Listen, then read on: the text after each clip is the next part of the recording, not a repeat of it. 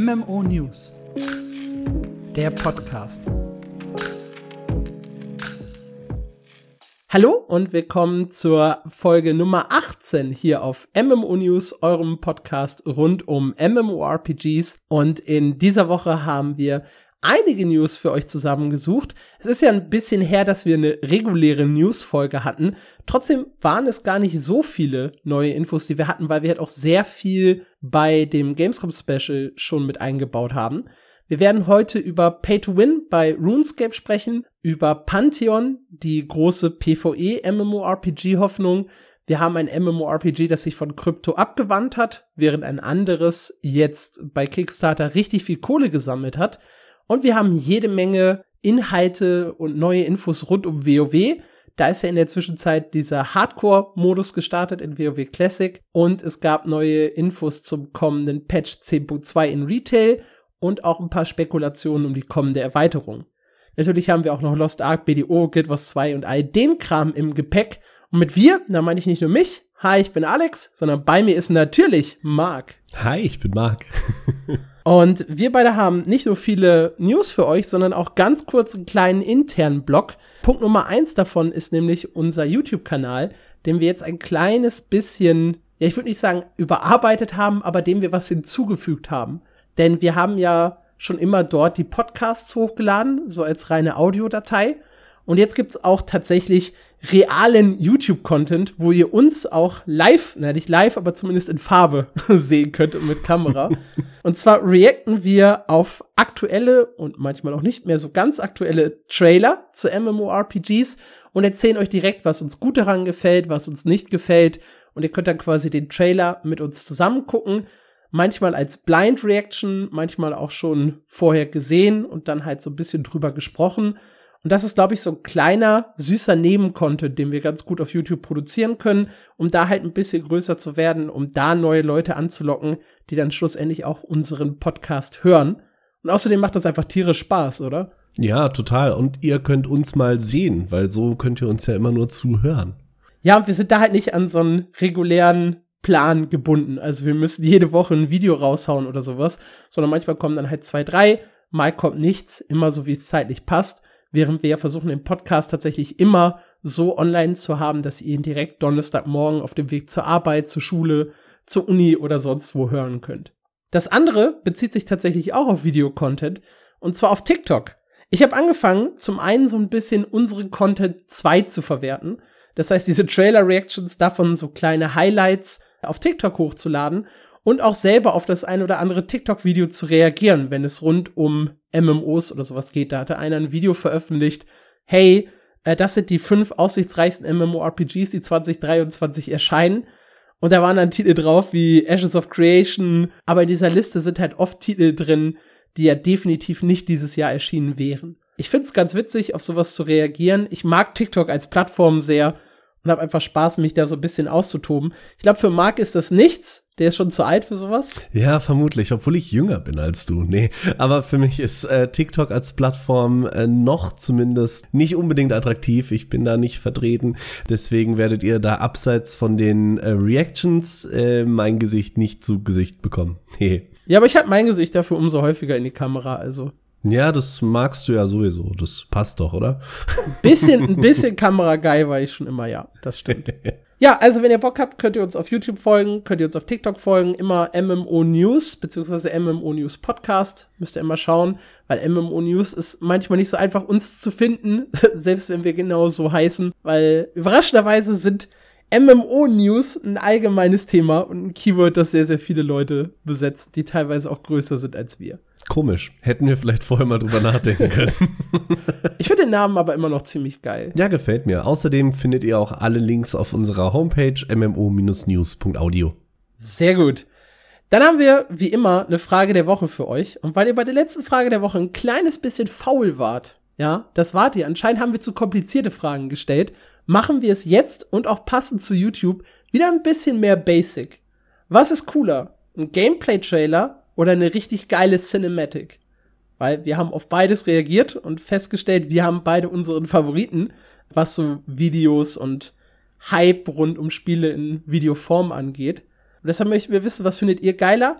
tatsächlich einen gut zusammengeschnittenen Gameplay-Trailer oder doch lieber so eine epische Cinematic, wo dann, weiß ich nicht, viel mehr Lore übertragen wird oder wo geile Dialoge oder sowas stattfinden. Interessant wäre auch zu wissen, wir haben ja jetzt nur richtig geile im Vergleich gehabt, wenn beides super schlecht gemacht ist. Also lieber einen schlechten Cinematic oder einen schlechten Gameplay-Trailer.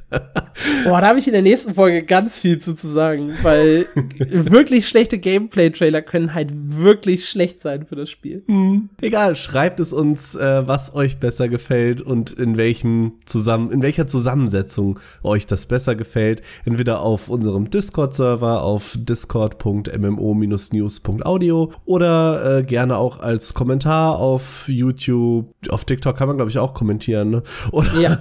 als E-Mail an die info at mmo-news.audio. Finde ich äh, übrigens dreist von dir, dass du mir das jetzt genommen hast, dich zu fragen, wie unsere E-Mail ist, weil das war der Running Gag, nicht, dass du sie vorliest. Ich dachte, ich nehme dir einfach mal Arbeit ab, sonst musst du immer so viel. Ja, du hast mir was genommen, aber nicht die Arbeit abgenommen, sondern einen Moment, ja, den ich sehr genossen hätte. Okay, dann lass ich dir jetzt den Moment, die erste News einzuläuten. Das ist super lieb von dir, weil du hast von der News eh gar keine Ahnung, aber es ist trotzdem sehr, sehr nett. Und zwar geht es um RuneScape, wie ihr auch schon aus dem Titel entnehmen, dem Titel der Folge entnehmen könnt, gab es da eine kleine Pay-to-Win-Diskussion. Also Oldschool RuneScape, äh, beziehungsweise das normale RuneScape, das sind beides Spiele, die auf Steam und auch in den äh, App Stores, also Google Play und im App Store von Apple, sehr, sehr gut bewertet sind. Und da gab es jetzt plötzlich ein riesiges Review-Bombing. Also wirklich auf, auf Steam. Ich glaube, da waren 25% der Reviews nur noch positiv, mehrere tausend Leute, die sich da zu Wort gemeldet haben. Und der einfache Grund ist der sogenannte Hero Pass. Das ist ein Battle Pass, der am 4. September live ging und dann alle drei Monate ja erneuert werden sollte, wie es halt für so ein Battle Pass üblich ist. Dann gibt's halt auch hier wieder eine Premium-Version. Und darüber gibt's die besseren Belohnungen und wer möchte, kann zudem noch Geld ausgeben, Battle Pass Stufen zu überspringen. Eigentlich nichts so richtig krasses, weil in der Theorie haben wir solche Battle Pass an vielen Orten. Aber was in diesem Pass drin ist, waren Boni, die erlaubten, schneller Skills zu leveln und so, ja, schneller voranzukommen im Spiel. Und in RuneScape ist ja gerade dieses Vorankommen, diese Karotte vor der Nase, ein ganz, ganz wichtiger Punkt. Und viele Leute sind ja auch stolz darauf, wenn sie bestimmte Ziele erreicht haben, bestimmte Skill-Level oder sowas, ohne zu sterben oder sich da sonst irgendwelche Herausforderungen zu setzen. Und genau das würde halt kaputt gemacht werden mit solchen Boni. Eigentlich, wie gesagt, fand ich die Boni gar nicht so übertrieben und das Ganze drumherum gar nicht so schlimm.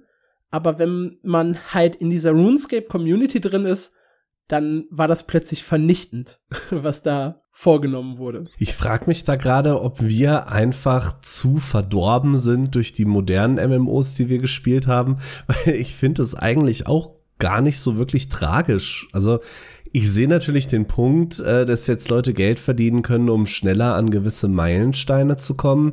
Ich bin jetzt selber nicht so tief in RuneScape drin, aber es wurden über die Jahre doch immer wieder Items eingefügt, mit denen gewisse Dinge schneller gehen. Das heißt, jetzt ist ja nur der Unterschied, dass man äh, echtes Geld dafür bezahlen muss, oder sehe ich das falsch? Das ist richtig, ja. Leute, nicht. die halt Geld ausgeben, bekommen einen Vorteil. Und das ist ganz, ganz paradox, weil ich habe ja auch diesen wunderschönen Artikel geschrieben, ich habe Lost Ark mit Geld beworfen und plötzlich macht Spaß.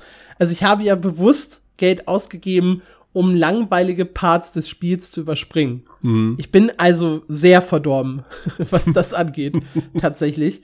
Und in der RuneScape-Community wäre ich damit wahrscheinlich wirklich komplett unten durch.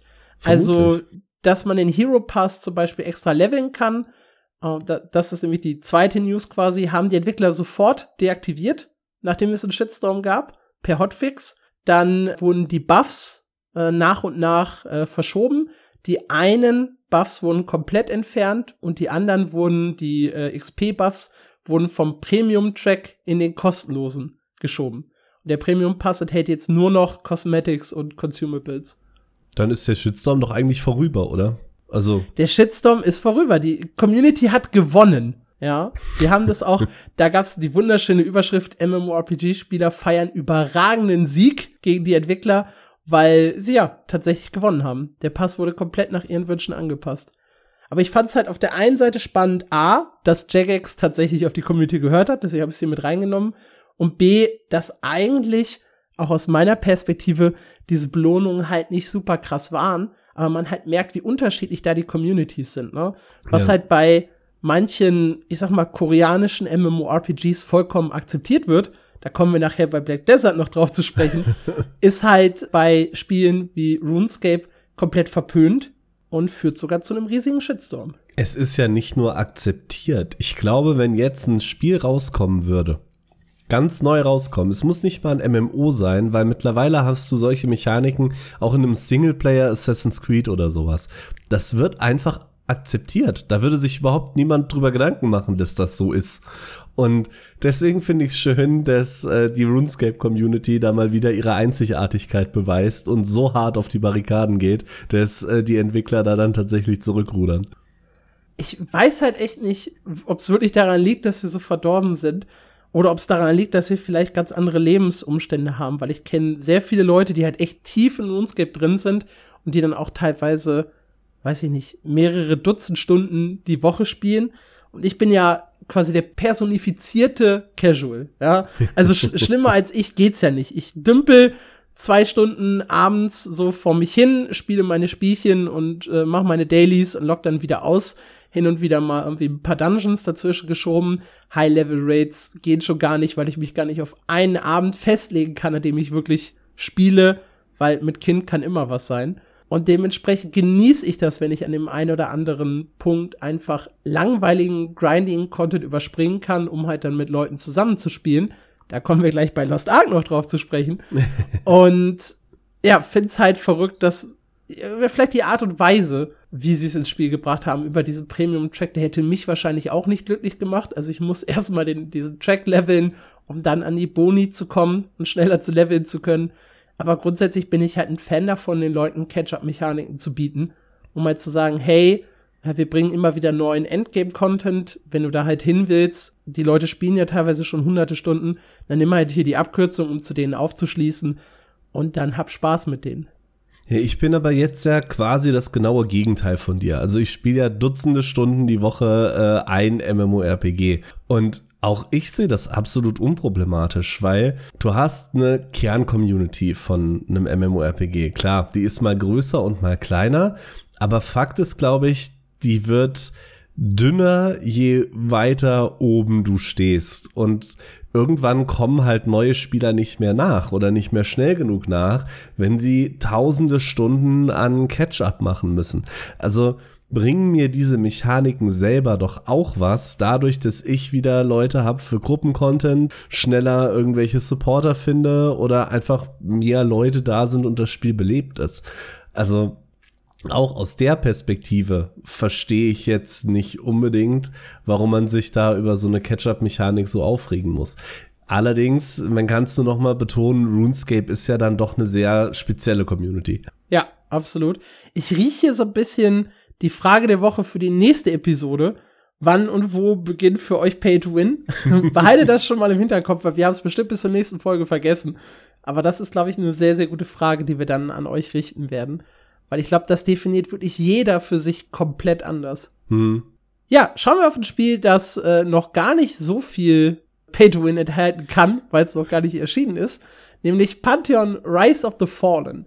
Und zwar ist Pantheon Rise of the Fallen ein MMORPG, das seit 2014 in Entwicklung ist und seinen Fokus komplett auf PvE legt.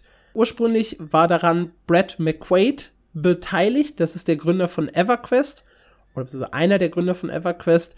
Doch der ist leider verstorben, so dass äh, sein Team inzwischen ohne ihn weiterarbeiten muss. Sie haben anfangs Geld über Kickstarter gesammelt für ihr Projekt.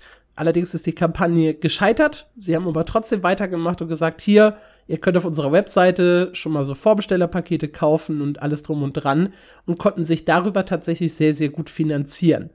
Das Spiel galt lange Zeit als die Hoffnung für PvE-Fans, die halt so auf Oldschool-Spiele stehen, weil sie wollen sich wieder an all dem orientieren, was halt EverQuest ausgemacht hat. Das Problem ist, das Spiel sah sehr langweilig und sehr, sehr hässlich aus.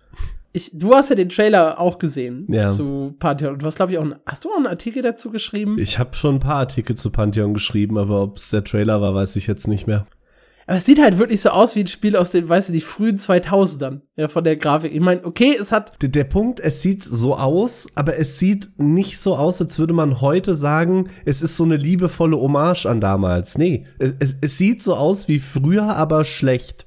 So, also jetzt nur von der Optik bewertet, ist es wirklich grässlich. ich muss halt auch sagen, dass mich das überhaupt nicht angesprochen hat in dem Trailer. Ich glaube, sie haben dieses Jahr, Anfang des Jahres, glaube ich, einen neuen Trailer veröffentlicht oder Ende letzten Jahres. Und so überhaupt, die Texturen sind total verwaschen und unscharf. Das Gras sieht fürchterlich aus. Ich habe gerade den Trailer noch mal angemacht. Der Boden, meine Güte.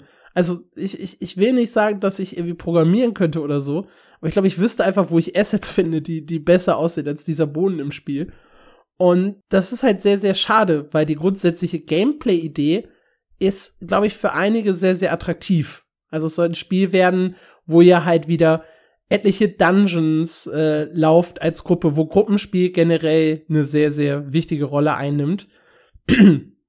Und ja, es gab halt, wie gesagt, viele Leute, die Hoffnung hatten auf das Spiel. Bei der Grafik, weiß ich, ging die Interessenskurve ganz, ganz steil nach unten. Jetzt allerdings hat das Team gesagt, hey, wir waren bisher immer in so Pre-Alpha-Tests und unser erstes Ziel ist jetzt, wir machen das Spiel rund um die Uhr spielbar, also dass die Alpha permanent läuft und die Leute zocken können. Und der andere Punkt ist, wir wollen die Grafik besser machen, um halt ein breiteres und zeitgemäßeres Publikum zu erreichen. das ist ein ganz, ganz wichtiger Punkt. Die Grafik soll äh, künftig immer noch eher gemalt wirken und irgendwie auch rau und kernig sein, so wie es zu Pantheon passt in den Augen der Entwickler. Aber es soll noch im September eine Videopräsentation geben, wo die neue Grafik gezeigt wird. Und da werden wir dann sehen, ob das tatsächlich das Spiel retten kann oder nicht. Weil ich bin, also ich, ich mag die Idee des Spiels. Ich weiß, dass ich selber niemals spielen würde. Niemals. Also die haben ja, Ja. auch diese wunderschöne Aussage getroffen. Wir wollen zum Start 15 Dungeons, die alle mindestens zwei Stunden lang sind. Und ich habe gar keinen Bock, einen zwei Stunden Dungeon zu spielen. Ich habe keine Zeit, einen zwei Stunden Dungeon zu spielen. Sorry. Ja, ein zwei Stunden Dungeon, wenn es halt auch gut läuft. Also wahrscheinlich bist du am Anfang drei oder vier Stunden da drin. Ja, definitiv. Es soll keine Abkürzung geben. Äh, es soll Eintrittsvoraussetzungen geben. Das heißt, man muss sich erstmal über Quest die Schlüssel überhaupt für die Dungeons besorgen. Ja, also sehr, sehr oldschoolig, sehr, sehr viel halt so ein bisschen orientiert an EverQuest 2 und WoW Classic. Aber ich glaube halt, mit so einer wirklich schlechten Grafik, ja, vergraulst du dir auch die wenigen Spieler, die Lust haben, diese Nische zu besetzen. Ich glaube, es gibt diese Nische, wo Leute halt Bock darauf haben, wirklich wieder so ganz oldschool MMORPG zu spielen. Aber ich glaube, die vergraulst du dir ziemlich, wenn du eine hässliche Grafik hast. Ja, weil die wollen diese Spiele spielen, aber es gibt einen grundlegenden Unterschied, wenn ich mich heute an Spiele von damals erinnere, wie die in meinem Kopf aussehen und wie die tatsächlich aussehen. Und Pantheon, ich weiß nicht, also die müssen schon richtig, richtig viel daran schrauben, damit das attraktiv wird. So jetzt, wir bleiben jetzt nur bei dem Äußerlichen. Ich finde das Konzept eigentlich auch ganz cool, muss mich da anschließen. Ich werde es nicht selber spielen, weil mit welcher Zeit. Aber ich mag die Idee. Mit der Zeit, die du in Lost Ark investierst. Ja, eben, die Freund. investiere ich ja in Lost Ark. Wo sollen die sonst hin? Nee, also, wenn sie dann nur ein paar hübschere Texturen drüber hauen, sieht das halt immer noch nicht gut aus. Also, wenn ihr den Trailer noch nicht gesehen habt, äh, wir verlinken den bestimmt irgendwo. Wir können auch noch mal eine Trailer-Reaction darauf machen. Können wir Weil ich glaube, das ist sehr lustig, was wir dazu zu sagen haben. Ja. Ich muss halt sagen, es ist auch nicht nur die Grafik, ich habe auch so ein bisschen ein Problem mit dem Kampfsystem. Wir haben als äh, im- im Podcast hier schon mehrfach über Embers Adrift gesprochen, dass er ein ähnliches Konzept hat, eine ähnliche Grafik und ein ähnliches Kampfsystem, wobei die Grafik in Embers Adrift finde ich schon deutlich besser ist als Ja. in Pantheon. Absolut. Und ja, wie gesagt, es geht in eine ähnliche Richtung. Auch das Kampfsystem geht in eine ähnliche Richtung von Embers Adrift, wenn ihr also Pantheon noch nie gesehen habt, äh, aber vielleicht schon mal Embers Adrift bei uns. Ich habe da auch ein Video zu auf meinem YouTube-Kanal gehabt. Dann wisst ihr ungefähr, in welche Richtung es hier geht. Embers Adrift Kampfsystem ist ja fast schon actiongeladen schnell gegen das von Pantheon. Naja. ja, und dann haben wir eine Geschichte zu einem MMORPG, die ich super interessant fand, als ich sie gehört habe. Und zwar bei den Kollegen von MMO Bomb. dem einzigen anderen MMORPG-Podcast, den ich höre. das heißt, äh, Grüße, ich, ich höre manchmal auch bei, bei Massively mit rein. Aber die Leute bei MMO Bomb, die treffen halt so eher meinen Geschmack, wie ich mir so, so einen Podcast vorstelle. Und die hatten ein Interview mit einem Entwickler von Abyss Online. Und wenn euch jetzt Abyss Online nichts sagt, dann ist das kein Wunder, denn das Spiel wurde erst am 29. August angekündigt und klang erstmal auf dem Papier auch super unspektakulär.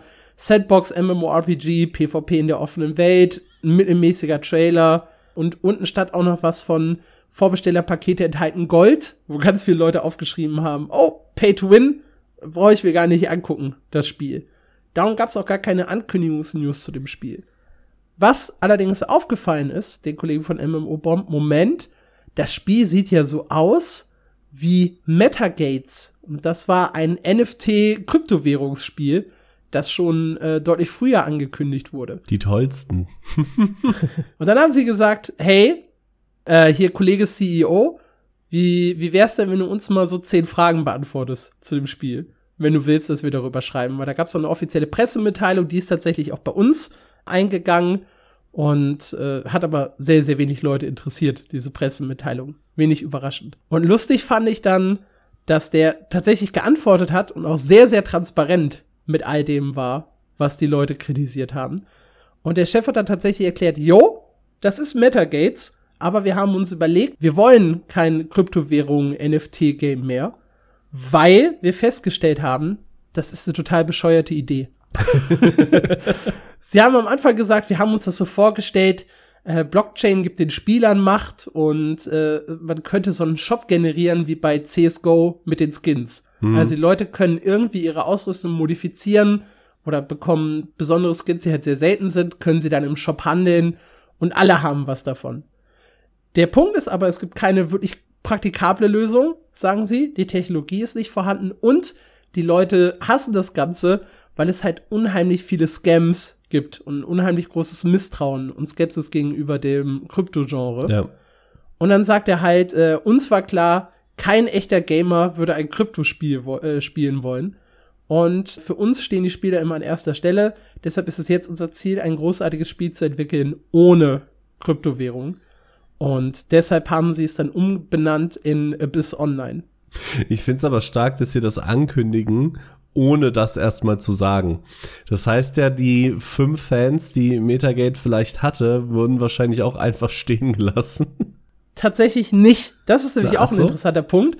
Da hat er nämlich, äh, haben die von MMO Bomb nämlich auch nachgefragt und gesagt, hey, warum habt ihr das nicht kommuniziert, dass das ein Rebranding ist? Und dann hat äh, Liverman, der Chef vom Spiel, gesagt, ja, wir haben das der PR-Agentur gesagt, aber sie haben das weggelassen, weil äh, klingt ja schlecht in so einer Pressemitteilung.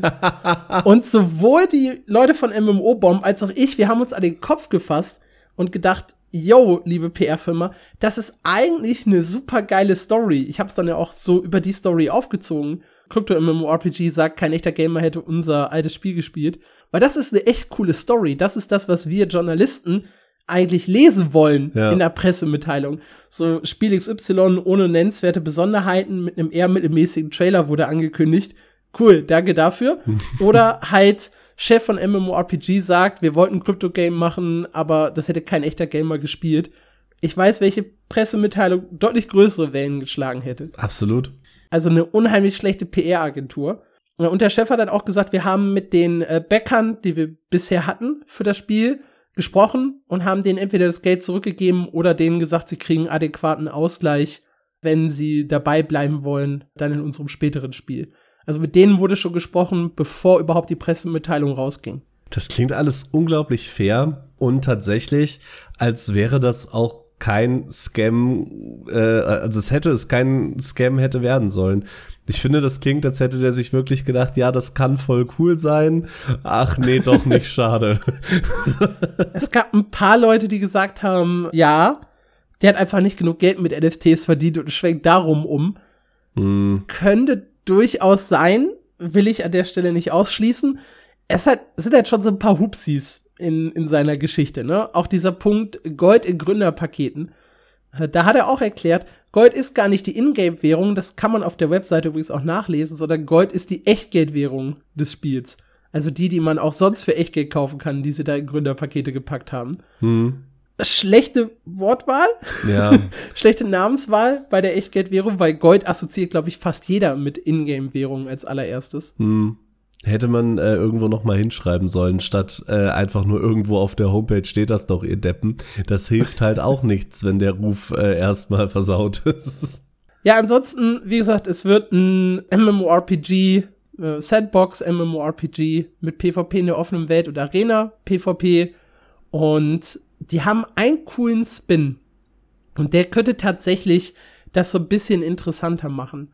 Und zwar sollen die Spieler in der Hauptgeschichte der KI Antworten geben können. Also nicht nur du klickst Optionen an, sondern du, du schreibst eine Antwort, was den Verlauf der Story minimal anpassen soll. Die KI passt sich dann so ein bisschen dem an, was man selber da reingetippt hat. Und dadurch soll man eine leicht andere Questerfahrung haben als die anderen Leute im Spiel. Es soll nicht bahnbrechend sein, aber es soll dann halt Auswirkungen auf Dialoge und vielleicht auch auf die eine oder andere kleine Aufgabe haben, also welche Gegnertypen du zum Beispiel tötest. Und es soll eine Library geben, in die die Spieler selber Lore mit reinpacken können, die dann auch von der KI verarbeitet wird, um dann halt die Geschichte insgesamt in der Spielwelt so ein bisschen weiter zu spinnen. Das heißt, sie wollen da ein bisschen mit KI arbeiten, was das Thema Storytelling angeht. Und das ist ja das, was ich persönlich sehr, sehr reizvoll finde irgendwo. Ob sie es hinkriegen, ist dann die Frage. Aber die Möglichkeit zu haben, mich quasi vernünftig, ernsthaft mit einem NPC zu unterhalten und er reagiert auf das, was ich ihm sage, dann mit kleinen Anpassungen in seinen Dialogen. Das wird's für mich halt sehr, sehr immersiv machen, die Spielerfahrung. Das ist auf jeden Fall sehr geil und ich glaube auch gar nicht so schwierig, weil eigentlich muss die KI ja nur interpretieren, was du da gerade geschrieben hast. Und dann wird die wahrscheinlich einen von, keine Ahnung, x vorgegebenen Bäumen auswählen. Das ist ja cool und stelle ich mir auch sehr spaßig vor. Das mit der Bibliothek macht mir gerade ein bisschen Sorgen, wo ich hoffe, dass sich das noch irgendjemand äh, weiter anguckt. Weil wenn die Spieler da einfach irgendwas reinhauen können und die KI äh, spinnt dann Quests daraus, werden wir in drei Jahren, keine Ahnung, das böse äh, Penismonster Krotz von Kotz bekämpfen oder sowas. Das war mein erstes Bild, das ich auch im Kopf hatte, ja. Aber sie haben gesagt, äh, alles wird immer noch einmal manually, manually reviewed, bevor es äh, in die Datenbank reingeht. Hoffen wir, dass es so bleibt. Aber an sich finde ich das eine, eine coole Idee. Mit der Story, die sich automatisch äh, weitererzählt, weiß ich noch nicht, ob ich das so geil finde. Aber das mit den NPCs ist fett. Da habe ich auf jeden Fall auch richtig Spaß dran, glaube ich. Einfach den NPCs irgendeinen Mist zu erzählen. Das wäre übrigens auch eine gute Antwort auf unsere aktuelle Frage der Woche gewesen, liebe Leute, ne? was so das Thema Innovationen angeht. Weil das ist tatsächlich was, was ich sehr mag, sehr schätze, was ich auch sehr cool fände da halt ein bisschen mehr Immersion reinzubekommen. Ja. Ja, wo wir bei Thema Geld und MMORPG sind, äh, haben wir doch eine positive Nachricht zu vermelden. Und zwar Loftia, Mark. Ja, die haben äh, eine Million über Kickstarter geknackt. Da sind wir dann zwar nicht unbedingt bei Innovation, aber ich finde das Spiel nach wie vor eine süße Idee. Wir haben ja schon ein paar Mal im Podcast darüber gesprochen. Es ist auch, äh, geht in die Richtung Cozy äh, MMO ähm, unterscheidet sich aber von Palia insofern, dass die Leute quasi alle zusammen an großen Projekten arbeiten sollen. Da kann man dann irgendwie in der Stadt eine U-Bahn zusammenbauen oder Brücken, um irgendwo hinzukommen und jeder Fortschritt der einzelnen Spieler soll quasi das Spielerlebnis für alle anderen, zumindest auf dem Server, mit verbessern. Dazu punktet Loftia damit, dass sie zwar auch kein richtiges Kampfsystem haben, aber trotzdem, beziehungsweise äh, eine Art von Raids und Dungeons anbieten. Dann nannten, äh, nannten sie zum Beispiel Spiele wie It Takes Two als Beispiel. Und ähm, ja, die haben eine Million geknackt, haben jetzt also ein bisschen Geld für die Entwicklung auf der Seite. Und äh, wir können nur hoffen, dass wir das bald noch mal spielen dürfen. Da gibt es nämlich, glaube ich, noch nichts Neues momentan. Nee, tatsächlich nicht. Ich mag immer noch die Idee, ich habe es auch im Palia-Special gesagt, diese kleinen Nebenberufe als, als Minispiele machen zu können. Da freue ich mich drauf und ich mag das Thema. Ich weiß, dass zum Beispiel unsere Hörerin Leia immer wieder äh, schreibt, dass dieses Thema Nachhaltigkeit, Solarpunk, wie sie es genannt haben, äh, und sowas, dass das eigentlich ein sehr, sehr cooles Thema ist, um eine Welt aufzubauen. Halt auch so ein bisschen, ja, positive Vibes in diese ganze Sache reinzubringen. Hm. Ich mag dieses, ich mag das Thema auch und ich bin sehr gespannt, wie Loftia sich entwickelt. Da habe ich ja schon Hoffnungen. Ja, ich auch. Ich finde den Hintergrund halt so cool, weil die, die die Idee hatte und das Ganze losgetreten hat, war ja eine Hardcore-Raiderin. Ich glaube in World of Warcraft, da will ich Ja. mich jetzt nicht festnageln lassen. Auch in WoW, hat sie gesagt. Aber äh, der Gedanke war ja, ich, ich brauche mal was anderes. Ich muss mal runterkommen. Und da bin ich sehr gespannt, was dabei rauskommt, wenn eine Hardcore-Raiderin in einem Cozy-Game mal ein bisschen runterkommen muss. Das kann echt cool werden, glaube ich. Ja, dann hatten wir zwei positive Nachrichten. Kommen wir zu einer negativen. Und zwar äh, Gloria Victis. Haben wir, glaube ich, auch im Podcast schon das ein oder andere Mal in der Newsfolge drüber gesprochen. Vor allem, als die im Februar ihren Release hatten, ihren offiziellen, wird eingestellt. Und das ist sehr, sehr schade. Aber das Team selber sagt, äh, wir sind inzwischen erschöpft, erschöpft. Wir hatten nie unsere Ruhe. 370 Updates äh, seit 2016 herausgebracht mit einem Team aus 15 Leuten, das halt auch 24-7 irgendwie das Spiel betreuen musste. Und hinzu kommt halt, dass das Spiel auch nicht so viel Geld abgeworfen hat, dass es diesen Burnout rechtfertigen würde. Und man hat unzählige Male darüber nachgedacht, aber wird jetzt dann am 31. Oktober die Server abschalten. Ah. Und das ist sehr, sehr schade, weil ich mochte eigentlich das grundsätzliche Konzept von Gloria Victis. Das war halt so ein PvP-Spiel auch und auch mit Open-World-Kämpfen und sogar mit Full Loot. Das Ding ist aber, dass das eher so den Charakter von einem, ja, was, was, was sind gute Beispiele? Ich dachte immer an Kingdom Come Deliverance. Da- Das Spiel hatte ich immer im Kopf, wenn ich Gloria Victis gesehen habe. Ein, ein etwas schlechteres Mount and Blade halt als MMORPG war immer das, was, glaube ich, die Leute als, als, als Beispiel genommen haben. Hm. Also sehr, sehr viel Action-Kampfsystem, sehr, sehr viel Taktik in der Gruppe spielen. Eigentlich konnte man alleine in dem Spiel nicht sehr, sehr viel machen. Umfestungen und, und Bogenkämpfen waren Kernelement des Spiels. Und es gibt halt auch Leute, da gab es zum Beispiel eine Reaktion von einem, der 3700 Stunden in Gloria Victis äh, verbracht hat, In einem der halt super, Jahr. super sand ist. Äh, nein, das Spiel ist seit 2016 auf Okay. Steam im Early Access. ja, 3700 Stunden im halben Jahr wären, wären heavy, ja. Aber seit 2016, seit Ende 2016 ist, glaube ich, schon machbar. Ja, absolut.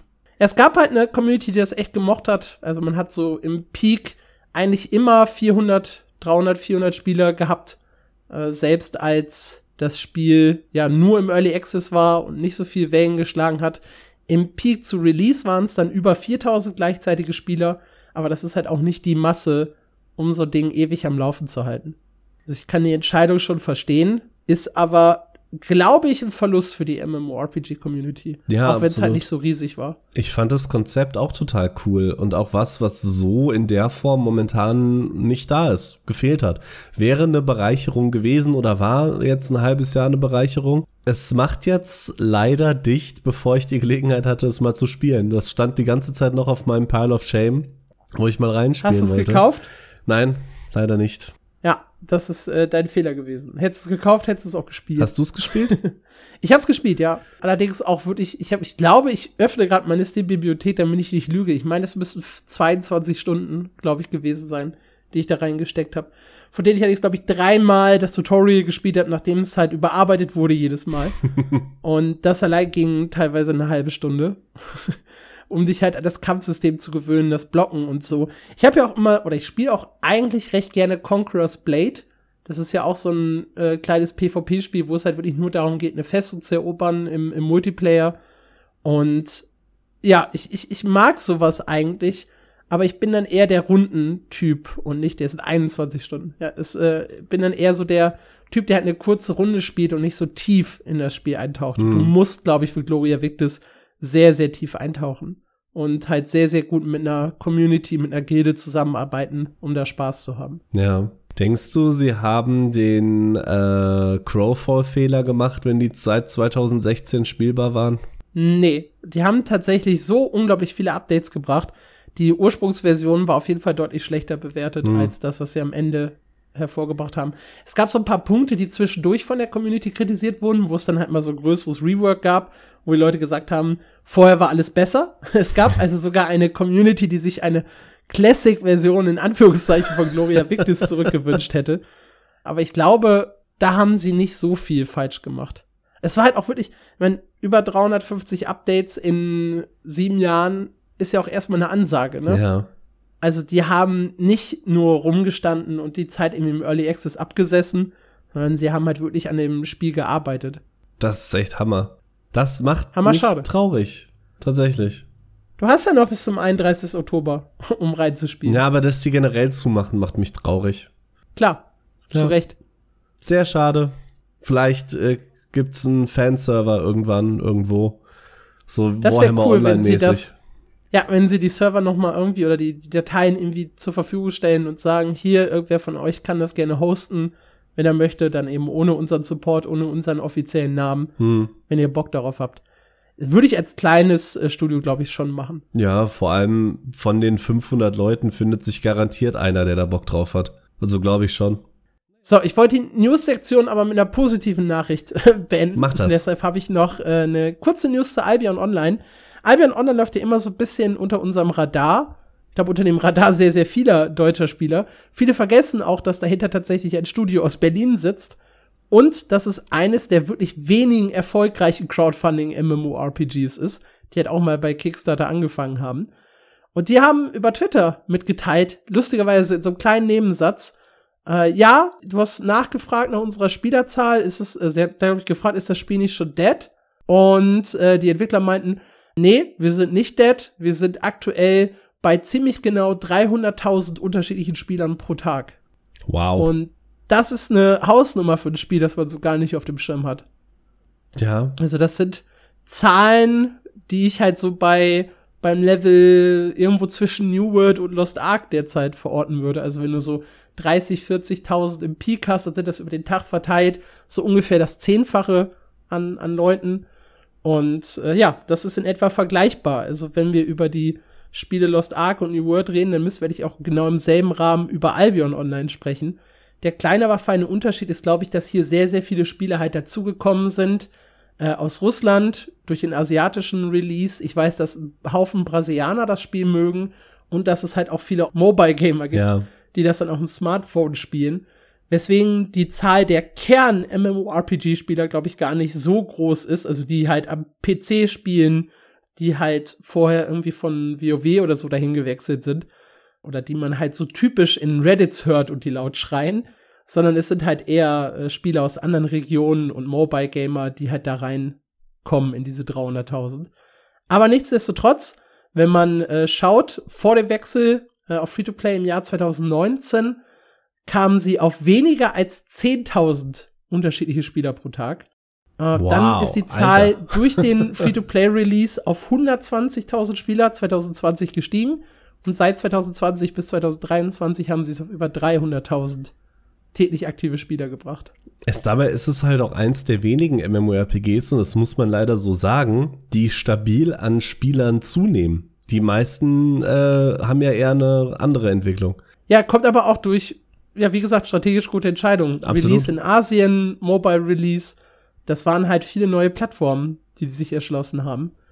Eigentlich fehlt noch ein Konsolen-Release, um den Markt auch noch so ein bisschen zu ergattern. Kommt dann nächstes Jahr. aber mir macht Albion ja auch immer wieder Spaß. Es ist jetzt nichts, wo ich lange dranbleiben kann, aber es ist halt auch eins der wenigen äh, MMOs, die mobile gut funktionieren, die du auch wirklich ordentlich spielen kannst. Ist Absolut. schön.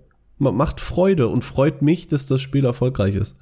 Ja, wie sind eure Erfahrungen mit Albion? Habt ihr Spaß? Habt ihr es noch nie gespielt? Habt ihr es schon mal gespielt und wieder abgeschaltet?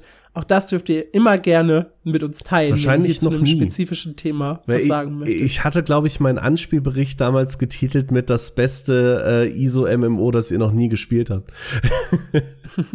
kann durchaus sein, dass viele das gar nicht auf dem Schirm haben. Er hat halt auch eine etwas äh, zugespitztere Zielgruppe mit dem äh, PvP-Fokus, mit der Grafik, mit den fehlenden Klassen und sowas. Hm. Das ist halt nicht für jeden was.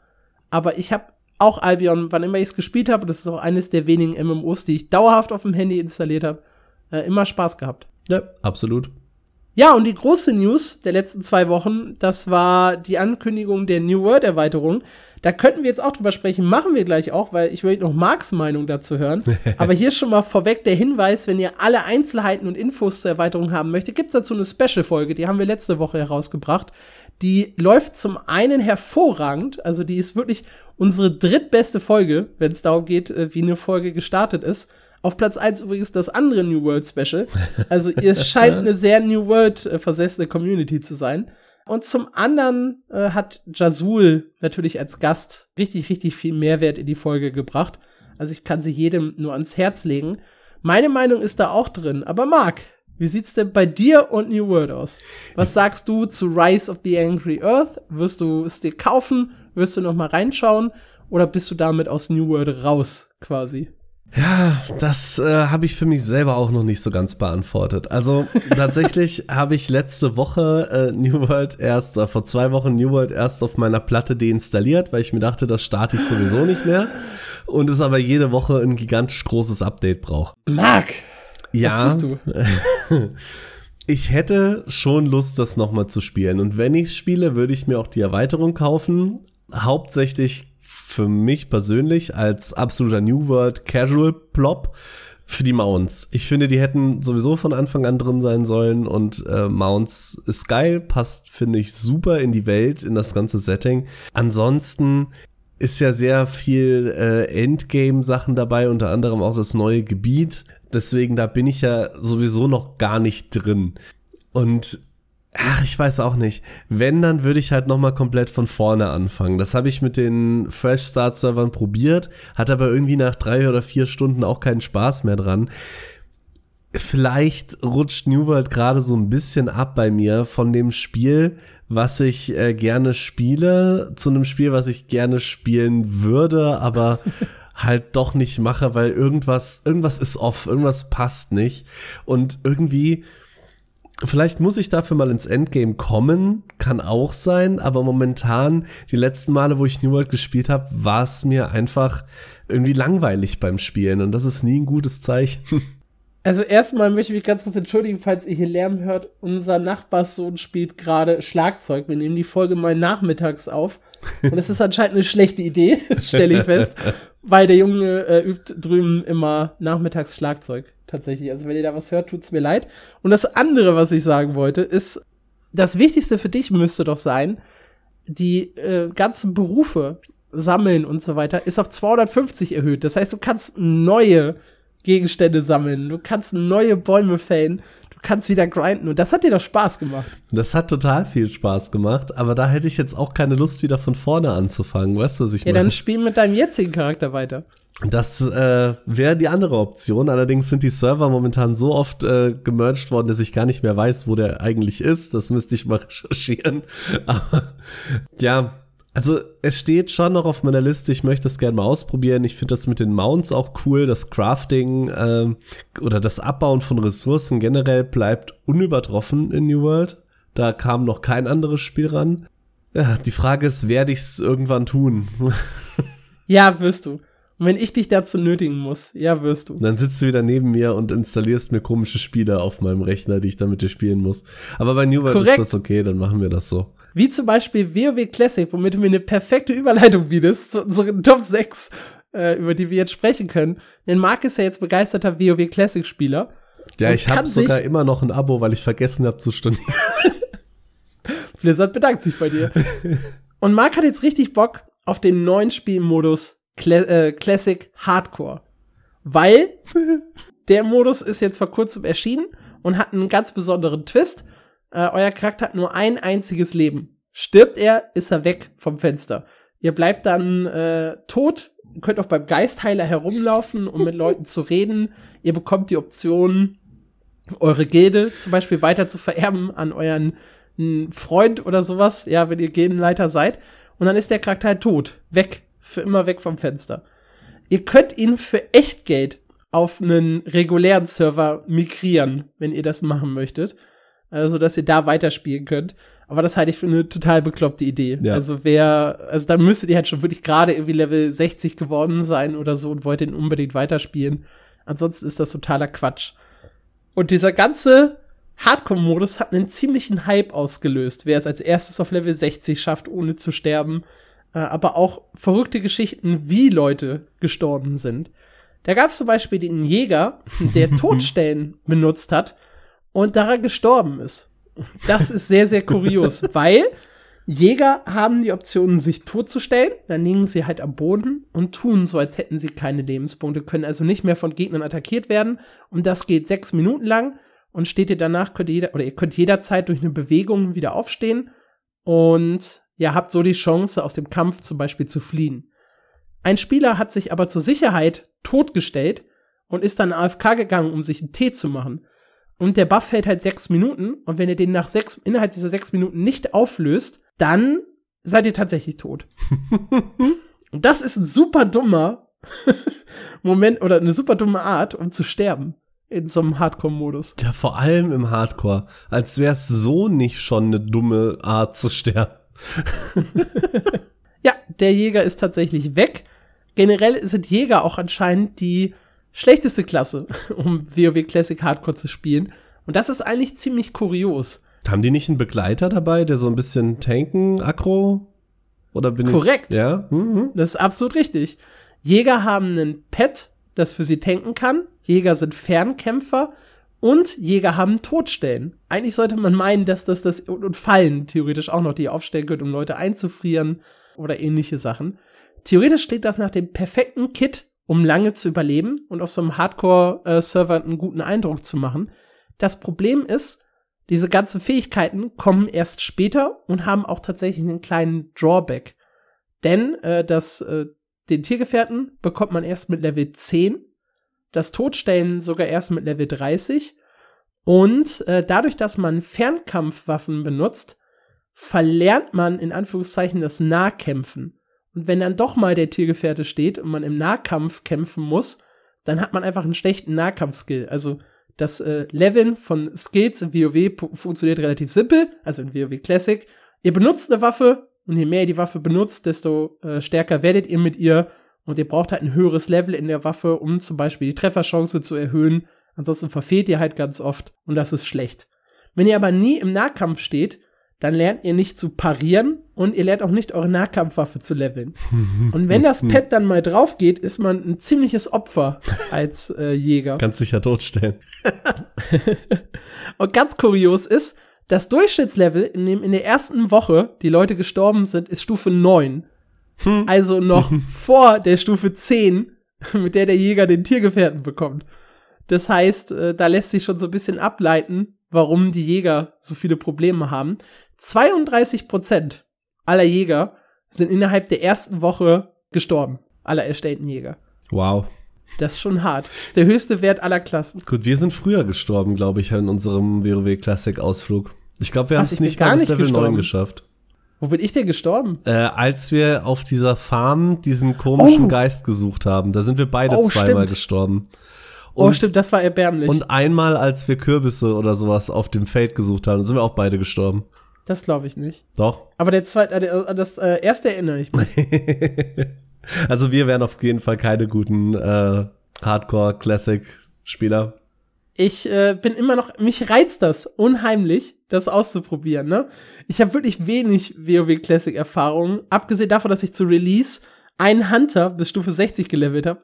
Ich habe aber Bock, da jetzt auch irgendwie in den Hardcore-Modus mal reinzugehen und zu gucken, wie weit ich komme. Äh, sehr, sehr spannend. Innerhalb der ersten 24 Stunden starben über 90.000 Charaktere. Äh, innerhalb der ersten Woche über 360.000. Also ist schon ziemlich, ziemlich bitter. Äh, WoW, bzw. Blizzard hatte auch eine Karte gepostet, wo die Leute gestorben sind. Wie geil. Äh, die Hotler, äh, das ist wirklich für jeden toten Punkt auf der Map. Sieht super gut aus. Das ist ein kleines Video auf Twitter. Und die Hotler sind tatsächlich fast alle irgendwie im Startgebiet und nahe der Hauptstadt gestorben. Und toi toi toi, die Allianzler haben es immerhin so ins zweite, manchmal noch ins dritte Gebiet Redridge geschafft und sind da dann halt äh, meistens verreckt.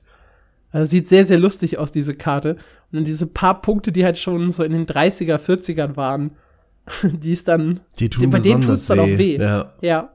Da gibt's einige, die besonders wehtun, denn wie gesagt, es gab echt unheimlich viele News zu dem Thema. Und zwar beschweren sich einige Spieler wieder über etwas, was die Leute, glaube ich, vollkommen verdrängt hatten bei WoW Classic. in vielen Low-Level-Gebieten gibt's immer so einen Gegner, der viele, viele Level höher ist und der dich dann auf dem Gewissen hat. Und was in WoW Classic halt immer nur ein bisschen nervig war, ist halt in Hardcore Classic ein absoluter Tod. in, äh, hier hat zum Beispiel einer sich im Reddit beschwert, im Ödland, das auf Stufe 35 ausgelegt ist, gibt's einen mächtigen Bussard, der ist Stufe 55. Der hat einen massiven Agro-Radius und killt dich halt einfach. Hm. Da gibt's äh, auch unseren beliebten Moladin, Moladin, äh, der auf dem Friedhof von Duskwood herumläuft. Dämmerwald ist ja auch Stitches, ist auch ein Elite-Mob, der teilweise durch die Gegend läuft und wenn jemand seine Quest aktiviert, wird äh, alles getötet.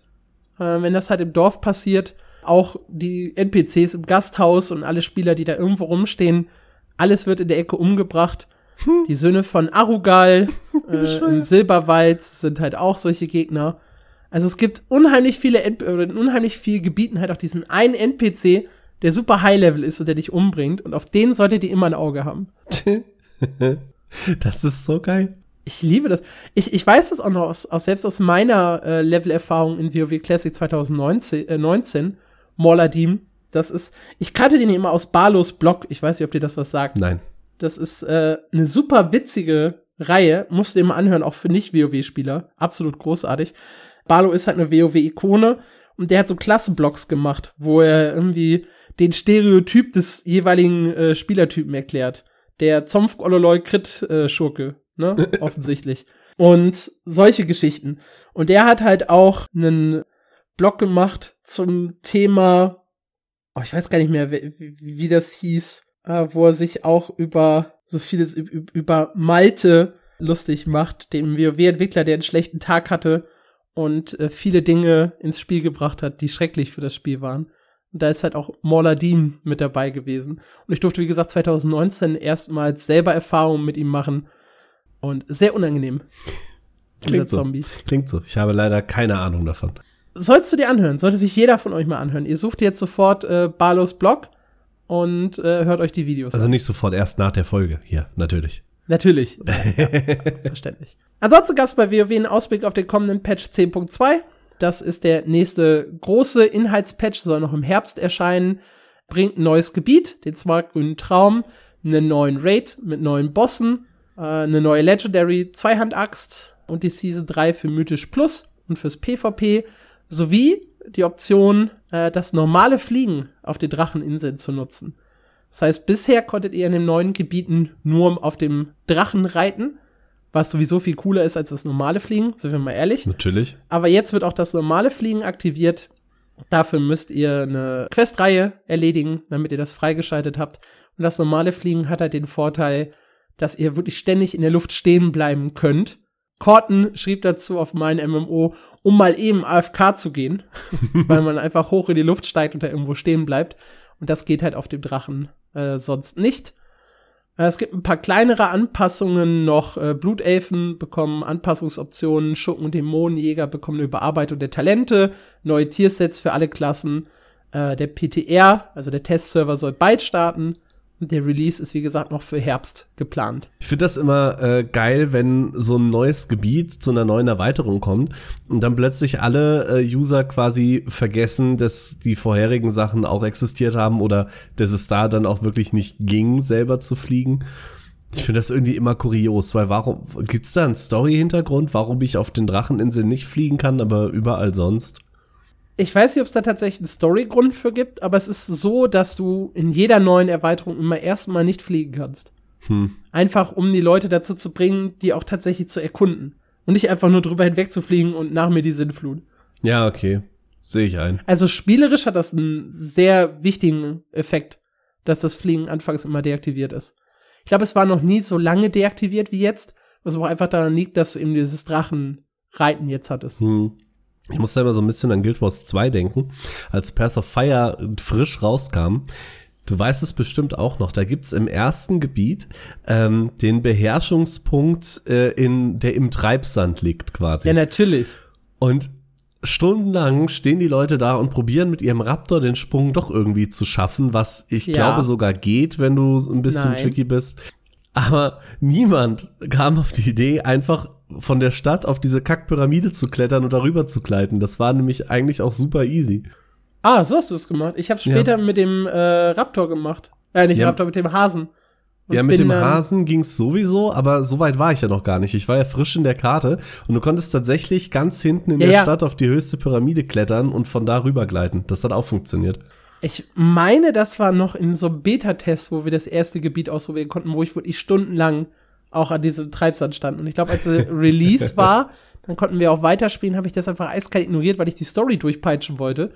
Und dadurch hatte ich halt sehr, sehr früh den Hasen und dadurch ging es ja dann easy. Ja. Ja, schön. Nur als kleine Anekdote von äh, neues Add-on und Leute vergessen die Feature von dem letzten. ja, apropos neues Add-on, auch da hat sich was an der WoW-Front getan. Und zwar haben die Spieler übers Data Mining und über Leaks und so ein bisschen über Expertenmeinungen so ein paar Theorien entwickelt, wo es als nächstes hingeht. Und es gab da Hinweise auf Piraten und auf Seefahrt. Und das war so die große Theorie, die ganz viele Leute verfolgt haben. Es kommt eine Südsee-Erweiterung von der Thematik her. Und da wurde dann ein bisschen hin und her diskutiert. Es gab dann auf äh, Twitter eine, äh, einen großen Punkt, wo jemand drüber gesprochen hat, äh, dass er Piraten mag. Ein anderer hat gesagt, nee, wir wollen keine Piraten. Wir wollen das klassische World of Warcraft Allianz gegen Horde. Und in diesem ganzen Thread hat irgendwann Mike Ibarra, der Chef von äh, Blizzard, einfach nur kurz getwittert, No Pirates. Und damit ist diese ganze Theorie vom Tisch. Keine Südsee-Erweiterung. Ich finde das so gut. Also, ich hätte mich über Piraten gefreut, aber die Art und Weise, wie es verkündet wurde, finde ich äh, super. Wirklich einfach super. Es gibt aber zudem noch zwei weitere Theorien. Und alles andere wäre ja auch langweilig. Das eine oder die eine Theorie besagt, dass wir den Kontinent der Avaloren besuchen. Das ist äh, eine Insel auf der anderen Seite von Azeroth. Und da könnte es noch einen alten Gott geben. Und äh, dieser Ort wurde wohl von den äh, Titanen ganz bewusst verschwiegen und geleugnet und äh, so, als wollten sie was von den Sterblichen oder vor den Sterblichen geheim halten. Und viele vermuten, dass das halt das Thema der nächsten Erweiterung werden könnte. Und die andere Theorie besagt, es geht um den großen Krieg zwischen Licht und Leere. Äh, da könnten dann auch äh, Charaktere wie Ashara zum Beispiel zurückkommen.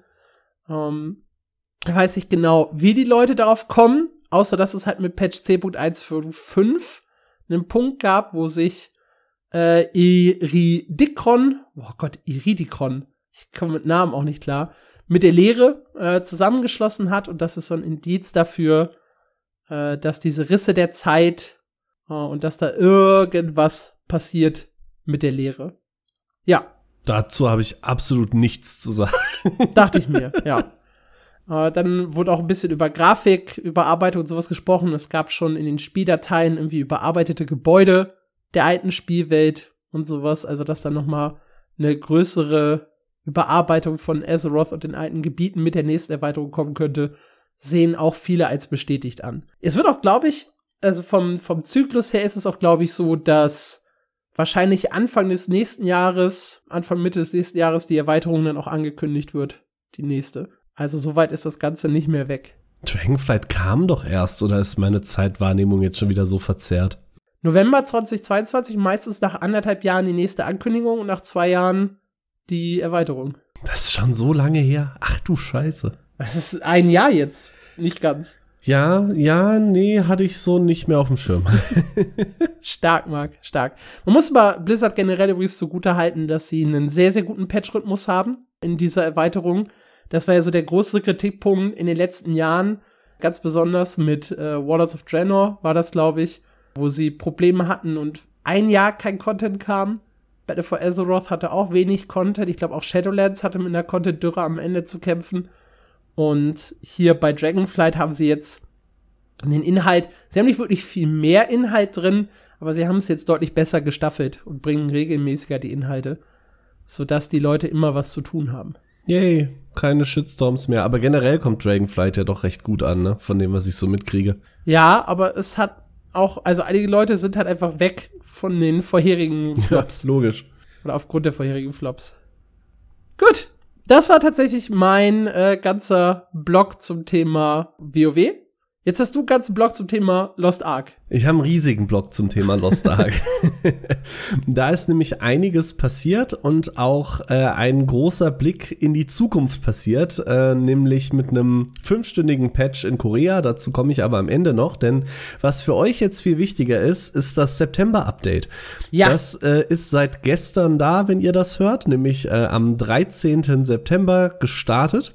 Und erstmal geht das September-Update es etwas ruhiger an als der komplett vollgestopfte August. Das wird von den Spielern auch sehr positiv aufgenommen und hat in Anführungszeichen nur kleinere Änderungen, die aber vor allem für neue Spieler super, super cool sind.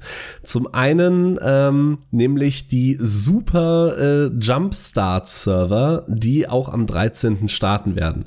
Das klingt jetzt erstmal total wirr, ähm, wie alles, was irgendwie Catch-up-Mechanik ist, ist aber tatsächlich sehr cool. Nämlich wird es komplett neue Server geben. Das hatten sie ja, äh, ich glaube, in der Roadmap schon angekündigt, aber nur kurz angeschnitten.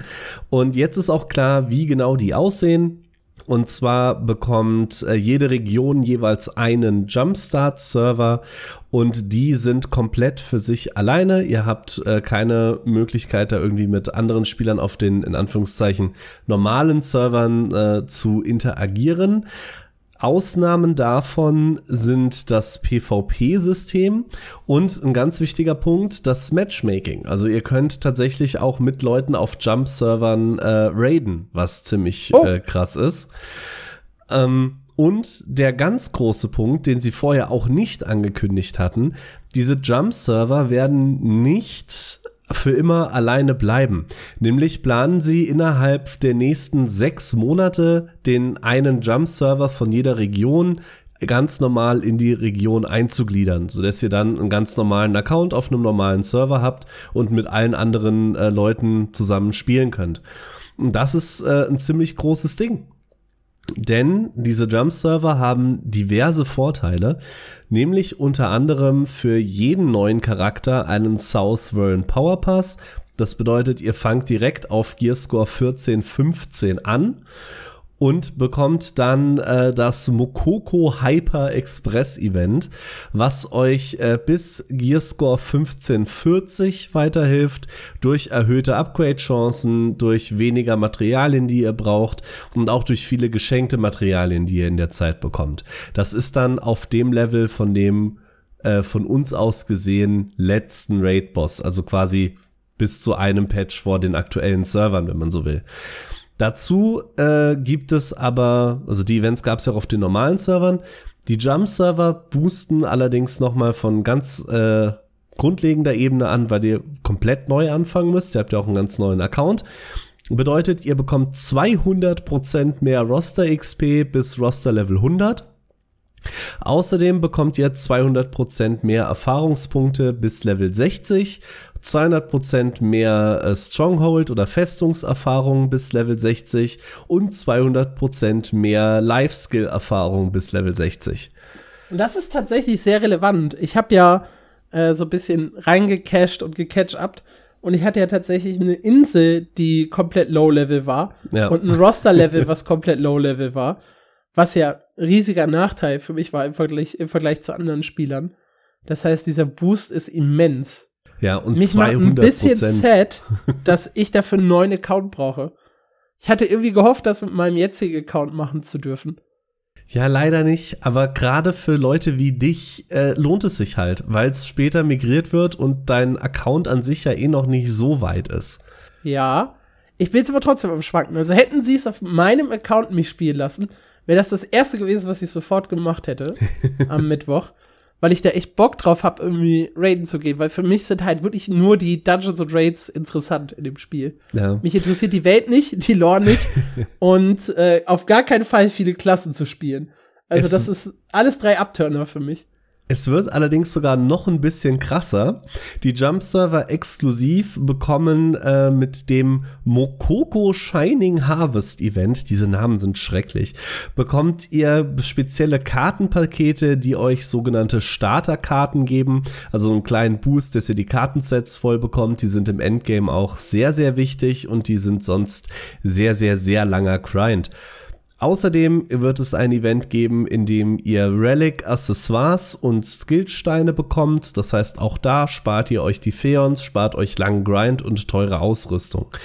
Damit es auch tatsächlich äh, langfristig fair bleibt, werden innerhalb dieser nächsten sechs Monate auch alle saisonalen Events einmal stattfinden auf den Jump-Servern, die wir bisher in Lost Ark hatten. Außerdem äh, bekommen die äh, erhöhte Belohnungen. Erhöhte Belohnungen bekommt ihr auch beim Rapport, also beim Flirten mit NPCs. Auch hier, wenn ich das richtig verstehe, gelten die 200 Prozent, dass das alles schneller geht und ihr in eurem ganzen Account schneller aufschließen könnt. Der einzige Punkt, der ein bisschen für Diskussion sorgt, äh, ist die Zeile Special Cosmetics and other packages will be available for heavily discounted prices. Das stößt äh, den Spielern gerade so ein bisschen sauer auf, weil warum ist das billiger, wenn es am Ende auf die normalen Server wandert? Kann man drüber diskutieren. An sich aber eine wirklich gute Entscheidung, glaube ich, die ganzen Jump-Server generell. Ich bin so hin und her gerissen, ne? weil wirklich der Jump-Server auf meinem Account, man hat ja doch irgendwo eine Beziehung zu seinem Account. und hätte ich da einen Charakter, den ich erstellen dürfte auf diesen speziellen Servern, mit denen ich all das äh, machen könnte, all die Boosts kriege und so weiter, ich hätte das tatsächlich sofort am Mittwoch noch gemacht. Das stand auf meiner To-Do-Liste. Und wenn ich mir jetzt aber einen neuen Account dafür erstellen muss und meinen alten Account so ein bisschen hinter mir lasse, ah, weiß ich nicht. Weiß ich nicht. Schade. Was halt noch nicht klar definiert ist, und das ist eine ganz große Wissenslücke, finde ich, was passiert denn mit Leuten wie dir, die jetzt auf den Jump-Servern anfangen? Weil, wenn dann in sechs Monaten tatsächlich gemerged wird, was passiert denn dann mit deinem Account? Also mit dem, den du jetzt gerade schon hast. Und was wird wo übernommen? Oder nimmt er einfach überall das Höhere? Oder wie das wie, aussieht? was mit meinem Account passiert? Was meinst du? Naja, du hast ja jetzt deinen Account auf EU Central. So. Ja. Du machst dir jetzt einen Jumpstart-Account und äh, spielst jetzt den ein halbes Jahr und ja. irgendwann in einem halben Jahr wird der Jumpstart-Account ja in den EU Central-Bereich gemerged. Du kannst aber nicht zwei verschiedene Accounts auf der gleichen Region haben. Also da würden sie irgendwie beide in eins fusionieren müssen und wie das im Wieso Detail meinst du aussieht. zwei verschiedene Accounts in einer Region. Weil du, also Das sind doch andere Logins, als würde ich mich jetzt mit deinem Account einloggen. Nein, es ist nicht? kein anderer Login. Es ist quasi eine eigene Region, wenn du so ah, möchtest. oh, ja. halt, stopp. Dann ist, also ich kann doch mit meinem Account spielen. Ja klar, du kannst es auf Steam starten, aber du fängst halt bei Null an. Deswegen habe ich neuer Account gesagt. Ah. Du, hast, du fängst mit allem bei Null an. Okay. Und äh, in sechs Monaten wird das Ganze dann gemerged. Und wie das im Detail aussieht, haben sie leider noch nicht verraten. Wie bei dem Merge zwischen EU Central und EU West? Da äh, wurde mehr oder weniger äh, eher das Höhere übernommen oder zusammengewürfelt. Ja. Da gab's äh, ein Riesendokument, ich glaube, es waren 20 Word-Seiten, was in genau welchem Einzelfall passiert. Genau das würde es jetzt auch wieder geben. Vermutlich. Wir werden einfach exakt das gleiche wieder machen, ja. Ich gehe davon aus, äh, bestätigt ist das aber noch nicht. Das ist das große Ding im September-Update. Wir haben noch äh, zwei kleinere Dinge, die dazukommen. Äh, das eine ist verbesserte ähm, Beziehungslevel, nämlich mit Ninive und Therain. Die könnt ihr jetzt bis ähm, ich weiß gar nicht, wie es auf Deutsch heißt, ihr könnt jetzt mit denen romantisch agieren. Bei denen war vorher bei Trusted Schluss. Da kommt also zwei kleine Questreihen, die dazukommen. Und eine Diskussion, die bereits letztes Jahr groß im Raum stand, nämlich Joss Jar. Das ist ein Zufalls, Pay-to-Win-Skin. Zuf Zufalls-Pay-to-Win-Skin-System. Das kenne ich noch. Äh, damals für eine große Diskussion gesorgt hat. Dann hat ähm, Amazon gesagt, ja, okay, wir bringen das doch nicht. Und dann hat man anderthalb Jahre nichts davon gehört, mehr oder weniger. Ich glaube nämlich, das kam schon, oder ursprünglich sollte es schon im zweiten oder dritten Update für Lost Ark kommen. Und äh, jetzt im September kommt es dann tatsächlich und es wurden umfangreiche Änderungen vorgenommen. Das Ganze wurde hart entschärft, was das, was den Pay-to-Win-Vorgang an sich angeht, ist aber auf dem Papier immer noch Pay-to-Win. Nur, dass es jetzt halt keine 700 Euro mehr für den Skin mit 2% mehr Schaden sind, sondern vielleicht 50 Euro. Das heißt, das Ganze immer noch stark umstritten. Sie haben sich allerdings hingesetzt, haben vieles für den Westen angepasst, muss man ihnen irgendwo zugute halten.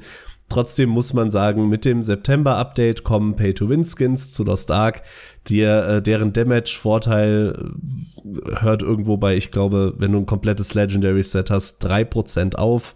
Kann man sich jetzt drüber aufregen oder nicht? Es sind drei Prozent, es kostet Geld. Schade. Sie haben probiert, ein bisschen entgegenzusteuern nach dem Initial-Shitstorm und haben dann gesagt, ja, Moment, Moment, Moment, die Legendary Skins, die ihr damit echtem Geld rauskriegt, die sind ja gar nicht account-bound. Ihr könnt die ja dann im Shop für Gold verkaufen und als Spieler dann auch für Gold kaufen. Hat äh, die Masse aber jetzt nicht so richtig beruhigt. Es ist halt immer noch nervig, aber ja, es ist wahr, ihr müsst nicht zwingend Geld ausgeben. Ihr könnt euch die auch ergrinden, aber irgendjemand musste mal dafür Geld ausgeben. Hm. okay, ja. Das passt sehr, sehr gut in die Diskussion, die wir gleich bei BDO haben. Ja. Weil das ist nämlich eine ähnliche Richtung. Genau. Dann äh, noch zwei äh, andere Geschichten. Ich hatte es eingangs erwähnt. Es gab einen fünfstündigen äh, Stream in Lost Ark Korea, also von Smilegate. Und da haben die gesagt bekommen, wie es dieses Jahr noch so weitergeht. Und das wurde in erster Linie sehr gut aufgenommen. Allerdings gab es einen, und das möchte ich kurz vorher raus äh, vorwegnehmen, total bescheuerten Shitstorm, der es nur im Westen gab. Es wurden nämlich neue Skins frei äh, gezeigt in dem Stream für die koreanische Version. Und da haben wir wieder diese Urdiskussion, die wir auch auf mein MMO schon vor dem Launch von Lost Ark begleitet haben. Die Frauen haben ja viel zu wenig an. Und in Korea hat das keine Sau interessiert, aber die Ankündigung von Skins für Korea hat bei uns im äh, westlichen Reddit für einen riesen Shitstorm gesorgt. Die Leute sind sich an die Gurgel gesprungen, weil die Hälfte war auf der Seite, ja, das geht ja nicht, das ist alles ganz furchtbar sexualisiert. Und die andere Hälfte hat gesagt, äh, wenn ihr euch nach anderthalb Jahren immer noch drüber wundert, dass ein sexualisiertes koreanisches Spiel sexualisierte koreanische Skins rausbringt, seid ihr echt falsch. Ja, das fand ich äh, ganz witzig, wollte ich noch erwähnen. Ansonsten bekommt äh, Korea jetzt auch im September das nächste große Content-Update. Das ist der Raid Thermine. Der wird insgesamt vier Gates haben und soll der schwerste Raid sein, den das Spiel bisher gesehen hat. Was auch besonders interessant ist, weil selbst die koreanische Community ja mit dem vorletzten Raid, also mit Belshazzar, gesagt hat, ey Leute, das ist echt zu schwer. Und daraufhin ähm, hat Smilgate Belshazzar entschärft und hat gesagt, okay, wir hören euch, das ist alles ein bisschen zu schwer. Ähm, der nächste Raid ist aber schon fertig und der wird erstmal noch schwieriger, sorry. und genau der kommt jetzt ist wie gesagt in vier Gates aufgeteilt. Die Entwickler beschreiben das so, dass Gate 1 und 2 nicht ähm, not meant to be crippling difficult. Ähm, und die sollen dazu gemacht werden, dass man sie ohne größeren Stress wöchentlich abschließen kann, was in Lost Ark ja auch ein wichtiger Faktor ist. Gate 3 soll dann so ein Zwischending werden. Der ist äh, nicht dazu gedacht, ohne Trouble abgeschlossen zu werden. Selbst wenn man den wöchentlich mit sechs Charakteren macht, soll der vom Schwierigkeitslevel so hart sein, dass man da niemals so komplett äh, ohne Probleme durchkommen soll, wenn man jetzt kein absoluter Hardcore-Spieler ist, was schon ein bisschen für Unmut sorgte. Und dann beschreiben sie Gate 4. Gate 4 von Thermine wird der erste Raid in Lost Ark, den man nur alle zwei Wochen machen kann, statt einmal die Woche. Und die Entwickler beschreiben ihn mit another level of difficulty beyond either raid we've had in the game. Und Klingt gut. Das wird äh, wahrscheinlich ziemlich krass. Sie schreiben noch, äh, sie gehen davon aus, dass ähm, der weltweit erste Clear nicht in der ersten Woche passieren wird. Äh, gehen dann nochmal auf Belshazzar ein, wo der erste Clear drei Tage gedauert hat. Momentan rechnen sie nach internen Tests damit, dass die ersten Gruppen nach zwei Tagen im dritten Gate äh, ankommen werden und den Rest der Woche in Gate 3 verbringen. Da außerdem, okay. um das so ein bisschen mehr zu zelebrieren, gibt es erstmals äh, in Lost Ark auch ein ganz offizielles World First Race, wo wahrscheinlich viele Streams auch auf Twitch passieren werden, wo die Entwickler dann aber auch wirklich hingehen und sagen, die allererste Gruppe, die diesen Raid cleart, bekommt was Tolles von uns, was jeder in-game sehen kann. Wie das genau aussieht, wissen wir noch nicht. Die ersten zehn Gruppen, die den Raid clearen, bekommen einen eigenen Titel, den man danach auch nie wieder kriegen können soll. Also da wird ein Race stattfinden Und äh, ja, da können wir, glaube ich, sehr gespannt drauf sein, weil Belshazzar haben wahrscheinlich einige von euch schon gespielt. Die ist schon kackendreist schwer. Ich bin echt gespannt, wie das aussehen wird. Äh, das ist ja der Boss, auf den wir auch äh, reagiert haben, auf das erste Gameplay und den Cinematic-Trailer. Genau. Also wenn ihr euch das anschauen möchtet, findet ihr auf unserem YouTube-Kanal äh, auch schon so mit ersten kleinen Einschätzungen von Mark, was so Skills und sowas angeht. Sehr, ja, sehr cool. Ich, ich bin sehr gespannt. Sie schreiben noch dazu als ersten Hint auf die Mechanics von Gate 4. Ähm, Thermine ist ja der Commander of Darkness, das heißt, äh, man soll Mechanics äh, erwarten, die um diese Dunkelheit rumspielen und sehr viel mit Sound zu tun haben, was ich auch eher echt interessant finde. Bin gespannt, wie oh, das am Ende ich aussieht. schwierig, in Raids auf Sounds zu hören, weil die Leute ja teilweise reden, schreien. Ja, es ist aber und da haben sie auch wieder recht, was, was man so noch nicht unbedingt oft gesehen hat. Also ich bin interessant, äh, bin sehr interessiert, sagen wir es mal so.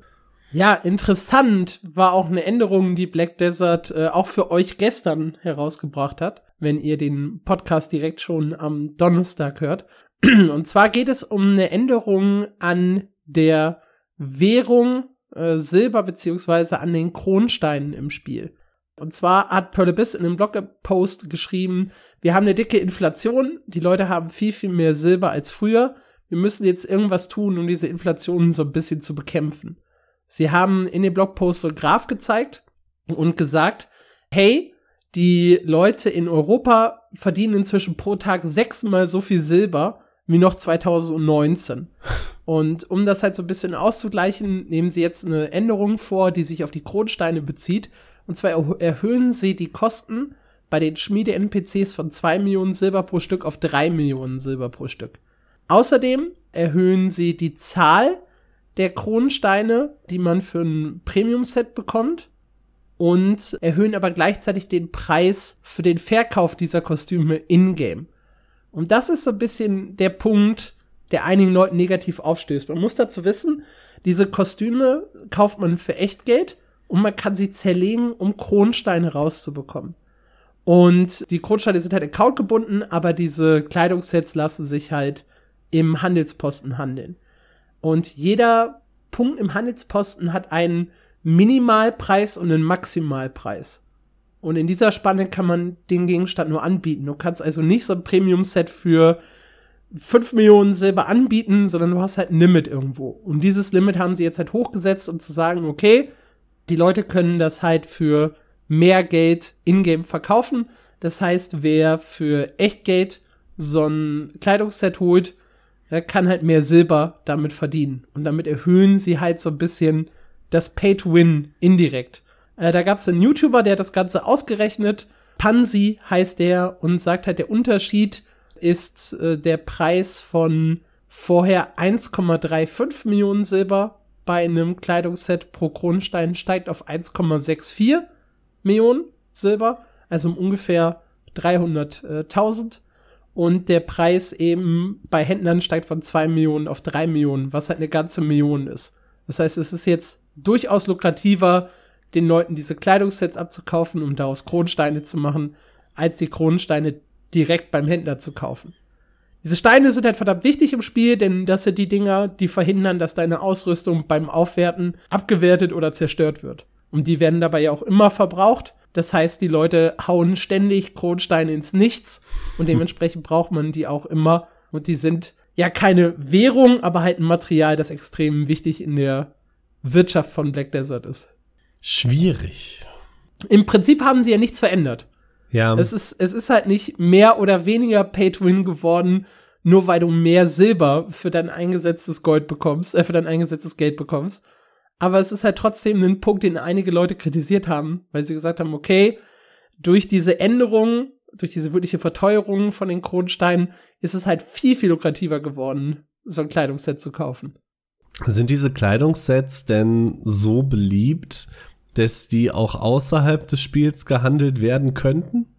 Weil woran nee, du ich kannst da die, die nur im Marktplatz handeln. Es gibt keine Möglichkeit, die direkt zu traden. Okay. Wenn du das meinst. Weil woran ich die ganze Zeit denke, äh, Steam hatte irgendwann mal gesagt, hey, das mit den CSGO-Skins läuft irgendwie äh, komplett außer Rand und Band und haben dann in dem Steam-Markt ein Maximum von 4000 Euro gesetzt und dann sind ganz viele externe Seiten aus dem Boden gesprießt, weil Ja. die Skins angeblich mehr wert wären.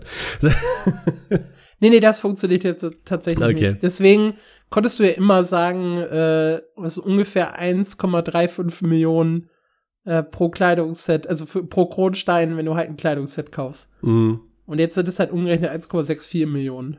Dadurch, dass sie halt die Kleidungssets teurer verkauft werden können. Ja gut. Ich hab da, also ich finde das, glaube ich, sogar gut, aber ich gehöre auch mehr zu der Seite, die diese Kleidungssets verkaufen würden. Ja, also ich, ich habe da gar keine echte Meinung zu, weil ich bin nie an diesen Punkt gekommen, dass ich massiv Kronsteine gebraucht habe, weil ich halt nie so in dieses komplette Endgame-Maxing gekommen bin. Ich spiele Hm. halt meine Season-Charaktere hoch, ich bringe die äh, Season-Ausrüstung auf Pen und dann ist halt meistens Ende mit meiner Motivation vor dem Spiel. Ich warte irgendwie bis zur nächsten Klasse und fange dann wieder mit der Season von vorne an und mach die gleichen Sachen nochmal. Äh, die Bosskämpfe, muss ich sagen, hat mich ein bisschen motiviert, aber auch nicht so langfristig, dass ich jetzt sagen würde, ich bin ein krasser BDO-Spieler. Aber ich fand das Thema halt wichtig genug, um das einmal hier mit reinzustreuen. Irgendwie zieht sich Pay to Win heute so ein bisschen durch, äh, durch den Podcast. Ja. Äh, angefangen mit RuneScape, über das Krypto-MMO, über die Just Jar bei Lost Ark und jetzt halt BDO. Also Pay to Win ist ein Thema bei MMORPGs, ganz definitiv. Absolut. Ja, dann gab's ein bisschen was bei Guild Wars 2. Ich hatte eigentlich erst überlegt, heute schon so eine kleine Übersicht zu machen, wie kommt die Erweiterung Secrets of the Obscure an. Die ist jetzt knapp zwei Wochen draußen. Und man hätte so ein bisschen darüber diskutieren können. Mein Punkt ist aber, ich bin noch nicht hundertprozentig durch. Ich habe die Story jetzt gerade erst durchgespielt, möchte aber noch ein bisschen Gebiete erkunden, möchte noch äh, bisschen Meta-Events machen, einmal in die Angriffsmissionen reinschauen und mir auch so ein bisschen Zeit nehmen, mir genaueres Feedback von den Leuten durchzulesen. Das heißt, ich schieb das Erweiterungsfeedback zwei Wochen nach hinten. Dann können wir recht ausführlich darüber sprechen in der News-Folge. Und wir machen heute nur das kleine Update, dass am 12. September, also für uns heute, für euch vor ein paar Tagen, äh, Änderungen am Gewölbe des Zauberers vorgenommen wurden. Das ist äh, das neue Daily-System, was ja so ein bisschen battlepassig ist und was ich sehr gefeiert habe zu Anfang. Äh, das Problem dabei ist allerdings, man hat nur vier oder man muss vier Aufgaben erledigen, hat aber auch nur vier zur Auswahl. Und das führte bereits zu mehreren Problemen. Problem Nummer eins war, es gab Quests, die dich dazu gebracht haben, zum Beispiel einen Mini-Dungeon aufzusuchen, so ein Rätsel-Dungeon in End of Dragons, aber der Dungeon war verbuggt auf vielen Karten. Dadurch konntest du deine Dailies nicht komplett abschließen, hast nicht die Erfolgspunkte bekommen und nicht die vollen Belohnungen, was problematisch war. Und manchmal gibt's auch einfach eine Mission pro Tag, auf die du gar keinen Bock hast, die du aber nicht mehr streichen kannst, weil du sie machen musst. Du musst dann einen Dungeon machen oder du musst eine bestimmte Aufgabe erledigen. Und das fanden viele blöd. Und darum haben die Entwickler gesagt, okay, mit dem 12. September äh, gibt's dann eine zusätzliche Mission als äh, Bonus, sodass ihr eine streichen könnt, auf die ihr keine Lust habt. Und das ist eben jetzt ins Spiel gekommen worden. Weil wir haben es noch nicht, aber ihr habt es halt jetzt schon im Spiel drin. Sinnvolle Änderungen. Absolut. Haben wir auch im Discord drüber diskutiert. Ich find's auch richtig. Weil ich mochte das immer an Guild Wars, dass ich mir so ein bisschen aussuchen kann, was ich daily mache und nicht genau das machen muss. Ja. Ja, bringt es zurück, finde ich gut, mag ich. und ist kein Pay to Win, tatsächlich. Ja, dann gab's bei ESO äh, nur eine Kleinigkeit. Das Update 39 erschien auch für Konsolen. Ansonsten gab's ein Community Spotlight und ein paar kleine News drumherum, aber nichts total Verrücktes. Bis genau jetzt, weil es ging nämlich gerade der Blogpost online. Ich habe zum Glück noch mal aktualisiert die Webseite. Vorschau für das endlose Archiv und Update 40. Das ist der wichtige Punkt. Ich lese das jetzt live vor. Seit am Donnerstag, den 14. September um 21 Uhr. Wow, das ist sehr kurzfristig angekündigt. Donnerstag 21 Uhr. Also für euch mitunter heute. Äh, auf Twitch TV slash Bethesda dabei, wenn wir das brandneue endlose Archiv, das ist der Dungeon, und Update 40 vorstellen. Und es gibt auch äh, den Tentakelfolianten und eine Kronen Ouroboros Kiste als Twitch Drops, wenn ihr zuschaut. Das gibt's, Ganze gibt's auch auf Bethesda FR, PL, auf Louis Sank, das ist der spanische, Und wo steht denn der Deutsche? Gibt's auch einen Deutschen? Bethesda-de, ja, logischerweise. Da könnt ihr dann auch das Ganze in den jeweiligen Sprachen mitbekommen. Beziehungsweise äh, es ist dann unter anderem Kai Schober, der Community Manager, dabei und spricht dann nochmal zusätzlich über ein paar Inhalte. Nee, stimmt gar nicht. Das sind Ergänzungsstreams, sehe ich gerade. Frech. Äh, es gibt keinen offiziellen deutschen Stream, weil der Stream mit Kai Schober ist nämlich am 19. September um 19 Uhr. Das heißt, äh, am Dienstag danach gibt's noch mal einen deutschen Stream zu dem ganzen Thema. Frech. Wahrscheinlich Also müsst ihr auf Urlaub. Englisch schauen. nee, äh, alle sind ein bisschen verschoben. Äh, lediglich der französische Account macht das direkt am Donnerstag und äh, in Spanien reagiert live der größte Twitch-Streamer zu ESO auf die ganze Sache. Schön. Ich mag sowas.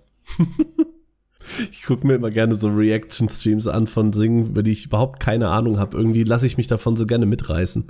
Ey, deswegen hören die Leute unseren Podcast, die haben ja auch von 90% der Spiele keine Ahnung. Ich glaube auch. Aber das ist bei mir, also hast du auch gerne immer geguckt, wenn ich live reagiert habe auf Path of Fire damals, auf die Ankündigung, einer der besten Streams meines Lebens. Nee, damals war ich noch nicht so Twitch-aktiv. Tatsächlich. Frech. Da habe ich mit äh, Isa, mit äh, Kritzelpixel zusammen äh, den, den Livestream gemacht. War sehr, sehr cool. Sehr, sehr viel Spaß gemacht. Das ist der gleiche Grund, warum ich mich unglaublich auf, ähm, kommt jetzt, glaube ich, auch wieder bald, die League of Legends Worlds freue. Ich habe keine Ahnung von dem Spiel oder den Teams, aber ich lasse mich da so von mitreißen. Ich habe richtig Bock drauf. Ja, und dann sind wir noch beim Thema Final Fantasy. Da ist äh, für euch wichtig, am 24. September um 8 Uhr deutscher Zeit äh, findet der Brief des Produzenten Teil 79 live statt. Da soll es Infos zu Patch 6.5 Teil 2 geben, sowie verschiedene Neuigkeiten. Das Ganze live von der Tokyo Game Show 2023.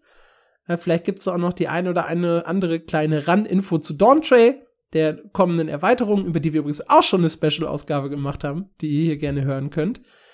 Äh, und es gab in dieser Woche eine kleine Diskussion, und zwar darüber, äh, wie Final Fantasy 14 künftig weitermacht. Also da wurde, glaube ich, Yoshida gefragt, äh, hey, wie ist denn das? Wollt ihr nicht irgendwie komplett mal auf Free-to-Play wechseln, um halt mehr Leuten den Zugang zu geben und so?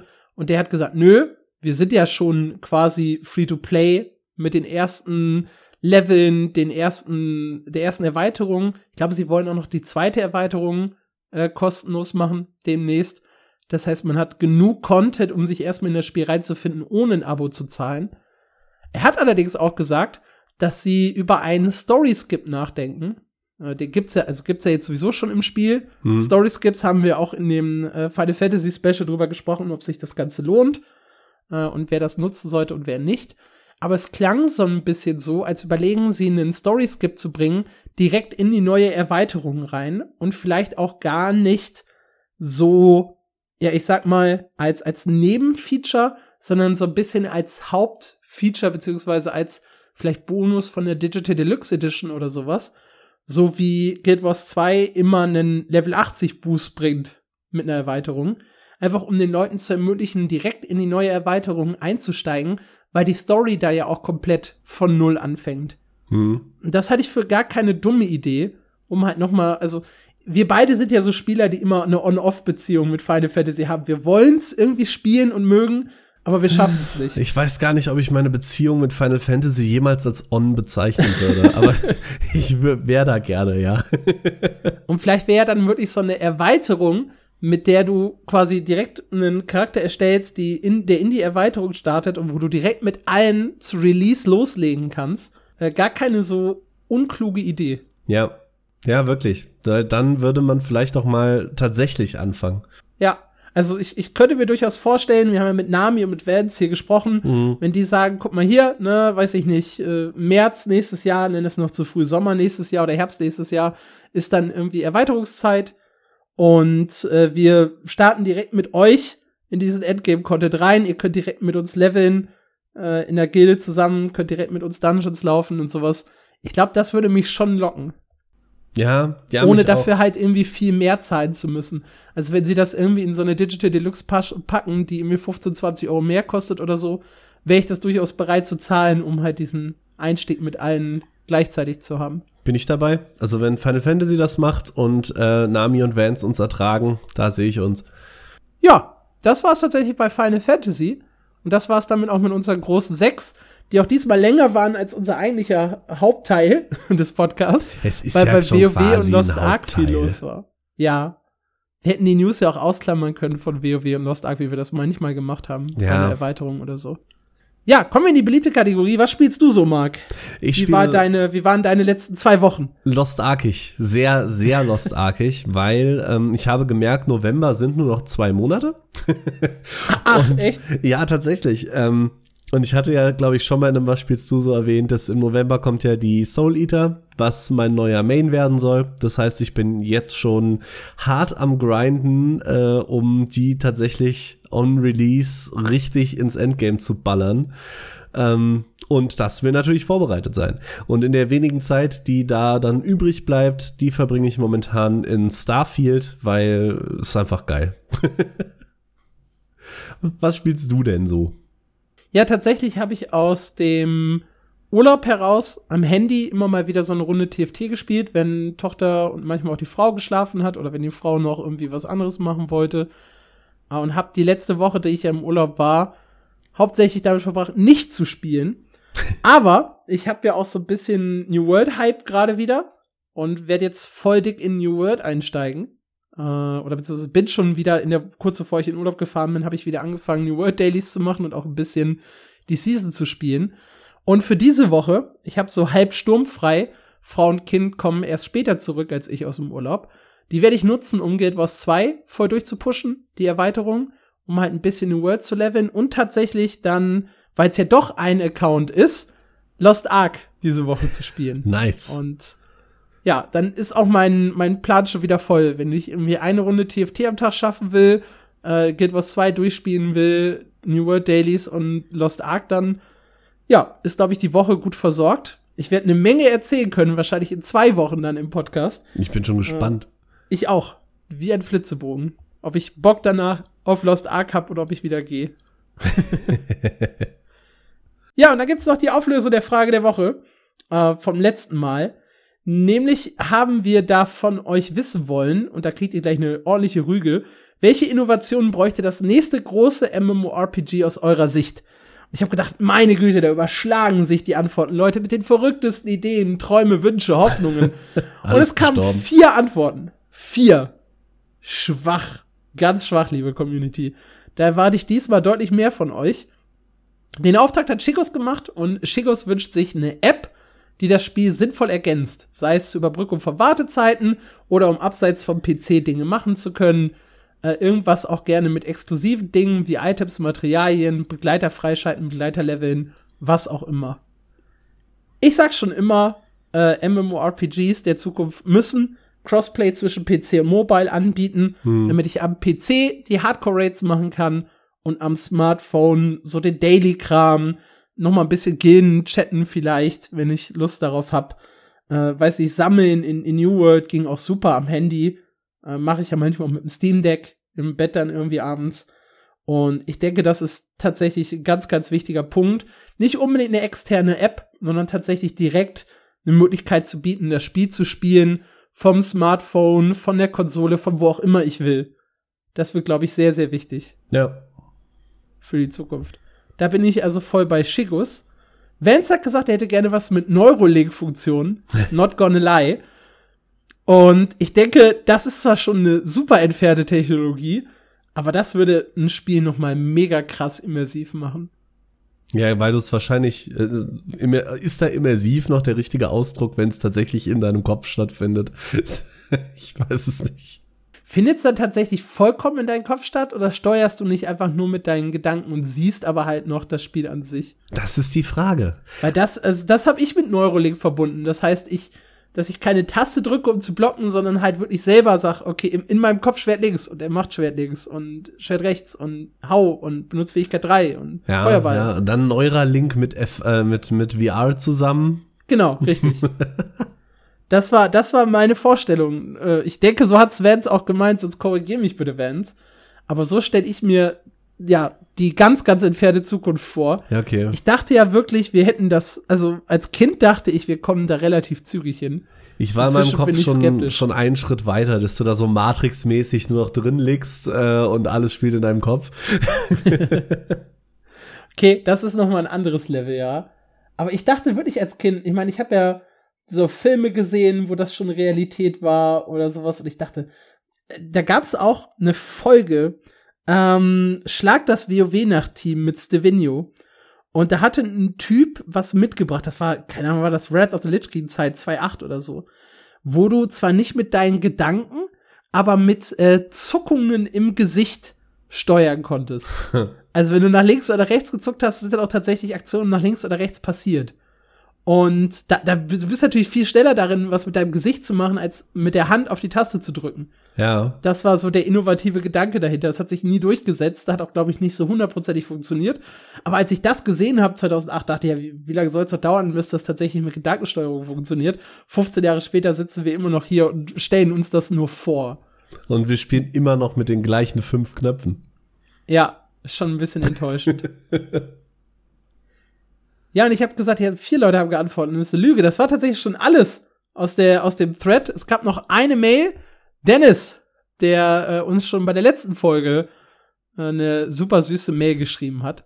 Äh, Der übrigens geschrieben hat, einmal Team Sputti, immer Team Sputti, mit Mark als unersetzlichen Sidekick. Du bist halt nur der Sidekick. Weißt du, bis gerade war ich Team Dennis, aber jetzt bin ich raus. Ist- Es ist äh, wichtig, dass ich das noch mal erwähne, was er hier geschrieben hat. ja. Und zwar hat er geantwortet, ich habe keine direkte Innovation, aber ich wünsche mir sehnsüchtig ein Sci-Fi-MMO. So wie damals äh, Tabula Rasa von Richard Garriott und NCSoft. Ähm, da hat er noch ein bisschen geschrieben, was das Spiel war. Wenn euch das interessiert, ich habe auch einen schönen Artikel dazu geschrieben, wie das Spiel ja aufgebaut war, warum es zu den Spielen gehörte, die sich Leute zurückwünschen und sowas, auch mit einem uniken Klassensystem und so. Aber du hast vollkommen recht, abseits von EVE Online sind halt Sci-Fi-MMOs und EVE Online ist halt sehr, sehr viel Raumschiff und eben nicht, ich lauf über einen Planeten äh, in der, in der Sci-Fi-Welt. Äh, dementsprechend so ein richtig geiles Sci-Fi-MMO, würde dir irgendwas einfallen? Nee, tatsächlich nicht. Ja, Am ehesten Schande. Eve so ein bisschen Star Wars, aber Star Wars ist halt auch nicht grundsätzlich Sci-Fi. Star Wars ist ja schon fast wieder was ganz eigenes. Ja, also SWTOR hat halt echt gefühlt mehr Fantasy, Hm. mehr WoW-Elemente als tatsächliches Star Wars-Feeling. Manchmal. Ja, vielleicht dann nicht, irgendwann Star Citizen. Star Citizen, ja. Das könnte tatsächlich sein. Aber ansonsten so ein richtig gutes Sci-Fi-MMO. So ein Eher ganz bisschen Destiny, aber die sind halt auch mehr Shooter als MMO. Ja, fehlt. Fehlt tatsächlich. Ja, ist eine Marktlücke. Genauso übrigens wie richtig gute Wikinger-Spiele. Ich wünsche mir Ja. mehr Wikinger-Spiele. Ja. Und übrigens auch, liebe Industrie da draußen, mehr Wikinger-Kinderbücher. Äh, kleine Anekdote, ich weiß nicht, wie soll ich jetzt darauf kommen, aber ich möchte es in diesem Podcast unterbringen. Wir waren ja in der Elternzeit letztes Jahr in Norwegen, zweieinhalb Monate. Wir sind in jede Buchhandlung rein, weil ich ein Kinder-Wikinger-Buch für meine Tochter haben wollte. Weil ich gesagt habe, ist eigentlich mega, du brauchst irgendein Andenken an diese Zeit, auch wenn das Kind sich da wahrscheinlich nie dran erinnern können wird. Es hat ja die Bilder und so. Und ich dachte, so ein geiles Wikinger-Kinderbuch, am besten noch so auf Norwegisch, wäre doch ziemlich cool. Es gibt keine Wikinger-Kinderbücher. Es gibt dann später so Abenteuergeschichten für, für junge Kinder im Lesealter und so, aber kein richtiges Wikinger-Kleinkind-Babybuch. Nicht mal irgendwie Wiki oder sowas. Nein, nichts. Ja, schade. Auf Deutsch nicht, auf Norwegisch nicht. Ich bin da echt enttäuscht. Falls ihr doch irgendwas in der Richtung kennt, äh, schreibt mir übrigens, weil ich suche das noch. ähm, Vance hat ein Buch herausgefunden, das war tatsächlich ganz cool, ist aber eine gute Nachtgeschichte mit Wikingern. Äh, da war ich aber schon sehr stolz auf Vance, der das für uns organisiert hat. Aber so ein richtig geiles Wikingerbuch suche ich noch. ich befürchte, spieltechnisch ist die Halbzeit jetzt so rum. Ich meine, wir hatten Assassin's Creed Valhalla. Das hat dann sehr viel Viking Expire, äh, inspired Popculture, sag ich mal, ausgelöst drumherum. Vielleicht ist ja noch irgendwas Geiles in Entwicklung, aber ich befürchte, das war der größte Wikinger-Hype, den wir in den nächsten Jahren sehen werden. Weil auch da gibt's ja wirklich kein MMORPG. Odin, Valhalla Rising hatte das ja so ein bisschen versucht, aber das ist ja leider so ein schlimmes Korea-Ding mit Autoplay und Mobile. Aber so ein richtig gutes Wikinger-MMO. Ja, auch wirklich so raue Welt, Segeln und wirklich aber auch nur so ein reines Wikinger-Setting. Es gibt immer so Elemente, wenn so eine Guardia bei Black Desert landet oder in ESO, wenn du in Skyrim bist oder so. Hm. Aber so ein, so ein richtig, richtiges, richtiges Wikinger-Spiel. Ich meine, Valhalla war ja quasi ein MMO, nur dass du alleine warst. Aber der ganze Aufbau war ja, ja im Prinzip ein MMO. ja, aber alleine, das ist ja der Punkt. Alleine. Ja, ich will ich, das nicht. Sehe ich. Manchmal vergesse ja. ich, wie sehr du Singleplayer-Spiele hast. Ja, tue ich. Wenn ich keinen permanenten, für ewig geltenden Fortschritt, der mit anderen vergleichbar ist, bekomme, macht es mir keinen Spaß. So, aber um nochmal auf die Frage der Woche tatsächlich zurückzukommen, wir sind jetzt ein kleines bisschen abgedriftet. Was sind denn unserer Meinung nach wichtige Innovationen? Bei mir steht da ganz oben, ich habe es vorhin schon mal gesagt, äh, mehr und andere Interaktionen mit Elementen im Spiel. Also, das ist eine ganz eigene Dynamik entwickelt. Ich mochte die Idee von Guild Wars 2 mit diesen dynamischen Events, aber das muss noch viel, viel weitergehen. Viel, viel KI-generierter, dass das andere Einflüsse hat, wenn ich Gebiete von, von Mobs einnehme. Und dass dadurch andere Mobgruppen aktiver werden, dass äh, die Gegenangriffe stärker werden, dass halt nicht einfach plopp, jetzt ist das Gebiet wieder zurückerobert, sondern dass es halt wirklich einen riesigen Einfluss hat und sich die Welt halt ganz anders verändert, je nachdem, wie die Leute spielen. Und halt auch dieses Interagieren mit NPCs, sie reagieren auf das, was ich sage, dadurch verändert sich so ein bisschen die Lore, verändern sich die Gespräche, verändern sich die Aufgaben. Ich glaube, das ist ganz, ganz wichtig, mehr da so mit äh, KI-generierten Inhalten zu arbeiten. Und VR ist mir tatsächlich auch wichtig. Ich weiß, dass nicht jeder damit klarkommt, aber ich habe die Brille, ich liebe Beat Saber, ich liebe leider nicht Zenith. und das ist schade, weil das MMORPG hat echt viele gute Ansätze gehabt, aber ich komme damit nicht so richtig klar. Aber ein MMORPG in VR, das viel dynamischer auf das reagiert, was ich tue, wäre definitiv ein Spiel, das ich haben möchte. Du hast mir jetzt so ein bisschen die Antwort geklaut, gebe ich zu, ha. weil VR sehe ich persönlich nicht, aber generell die Welten müssen lebendiger werden. Ich will jetzt nicht auch einfach nur sagen, ich möchte äh, eine KI in den NPCs haben, die sich vielleicht auch drei Monate später noch daran erinnert, was ich ihr vor drei Monaten gesagt habe. Ähm, da gibt es lustigerweise gerade einen Mod für Skyrim, der das kann. Also das ist gar nicht so weit weg. Das fände ich sehr cool. Aber auch generell Dinge, die die Welt so ein bisschen authentischer machen. So echtes Wetter, echte Jahreszeiten, echte Tagesabläufe von NPCs. Warum muss der arme äh, Shopbesitzer denn 24 Stunden an seinem Shop sitzen? So Sachen, das sind alles Kleinigkeiten und vielleicht auch nicht jetzt die Rieseninnovationen, aber generell die Welten müssten sich ein bisschen lebendiger anfühlen, glaube ich. Das wäre so das, was ich mir für die nächsten MMORPGs wünschen würde. Das sind äh, gute Punkte, ja. Die würde ich auf jeden Fall auch unterschreiben. Wobei real ist halt immer so, so, so relativ. Also ich möchte tatsächlich nicht, dass immer wenn Nacht ist, weil ich ja immer abends spiele, auch tatsächlich im Spiel Nacht ist. Weil das ist halt doof. Nee, mu äh, muss, ja gar nicht, muss ja gar nicht so, aber du kannst ja sagen, keine Ahnung, drei Stunden Nacht, drei Stunden Tag. Ja, genau. Hauptsache ein Rhythmus quasi. Genau, das, das, das wollte ich nur betonen. Mhm. Klar, so, so ein Rhythmus ist vollkommen fein, aber halt nicht so, dass ich immer nur nachts spiele und der NPC immer nachts die Tür zu hat, wenn ich online bin. Das wäre ziemlich da, schlecht. Da gab's doch, ich weiß nicht mehr, wie das heißt. Das war so ein Segel-MMO. Da habe ich mal einen Artikel drüber geschrieben, die irgendwie gesagt haben, es gibt äh, 700 Städte und 140 Fraktionen oh ja, ja. und die Spielwelt ist die ganze Welt und überall vergeht Zeit in Echtzeit. Also wenn bei uns Nacht ist, ist äh, in Amerika noch Tag, auch im Spiel. Interessantes Konzept, nur vielleicht ein bisschen anders umgesetzt im Detail. Aber das war schon so die Richtung, die ich ganz cool finde eigentlich. Ja, ich würde euch jetzt ja fragen, was ihr für Innovationen mögt, aber ihr seid zu spät dran. Ja, haben wir das schon. heißt, antwortet auf unsere neue Frage der Woche, die da lautet, was findet ihr cooler, Gameplay-Trailer oder Cinematics? Äh, was macht euch heißer auf neue Spiele? Schreibt's uns gerne. Und ansonsten war's das mit der Folge, die ist auch schon eh wieder verdammt lang geworden. Ich hoffe, ihr hattet viel, viel Spaß. Wenn ja, denkt auch noch mal daran, uns auf den Podcast-Plattformen äh, zu bewerten. Äh, ihr könnt übrigens auch, das habe ich jetzt erst gesehen, auf Spotify Kommentare zu den Folgen schreiben. Äh, offiziell nennt sich das Ganze, glaube ich, QA.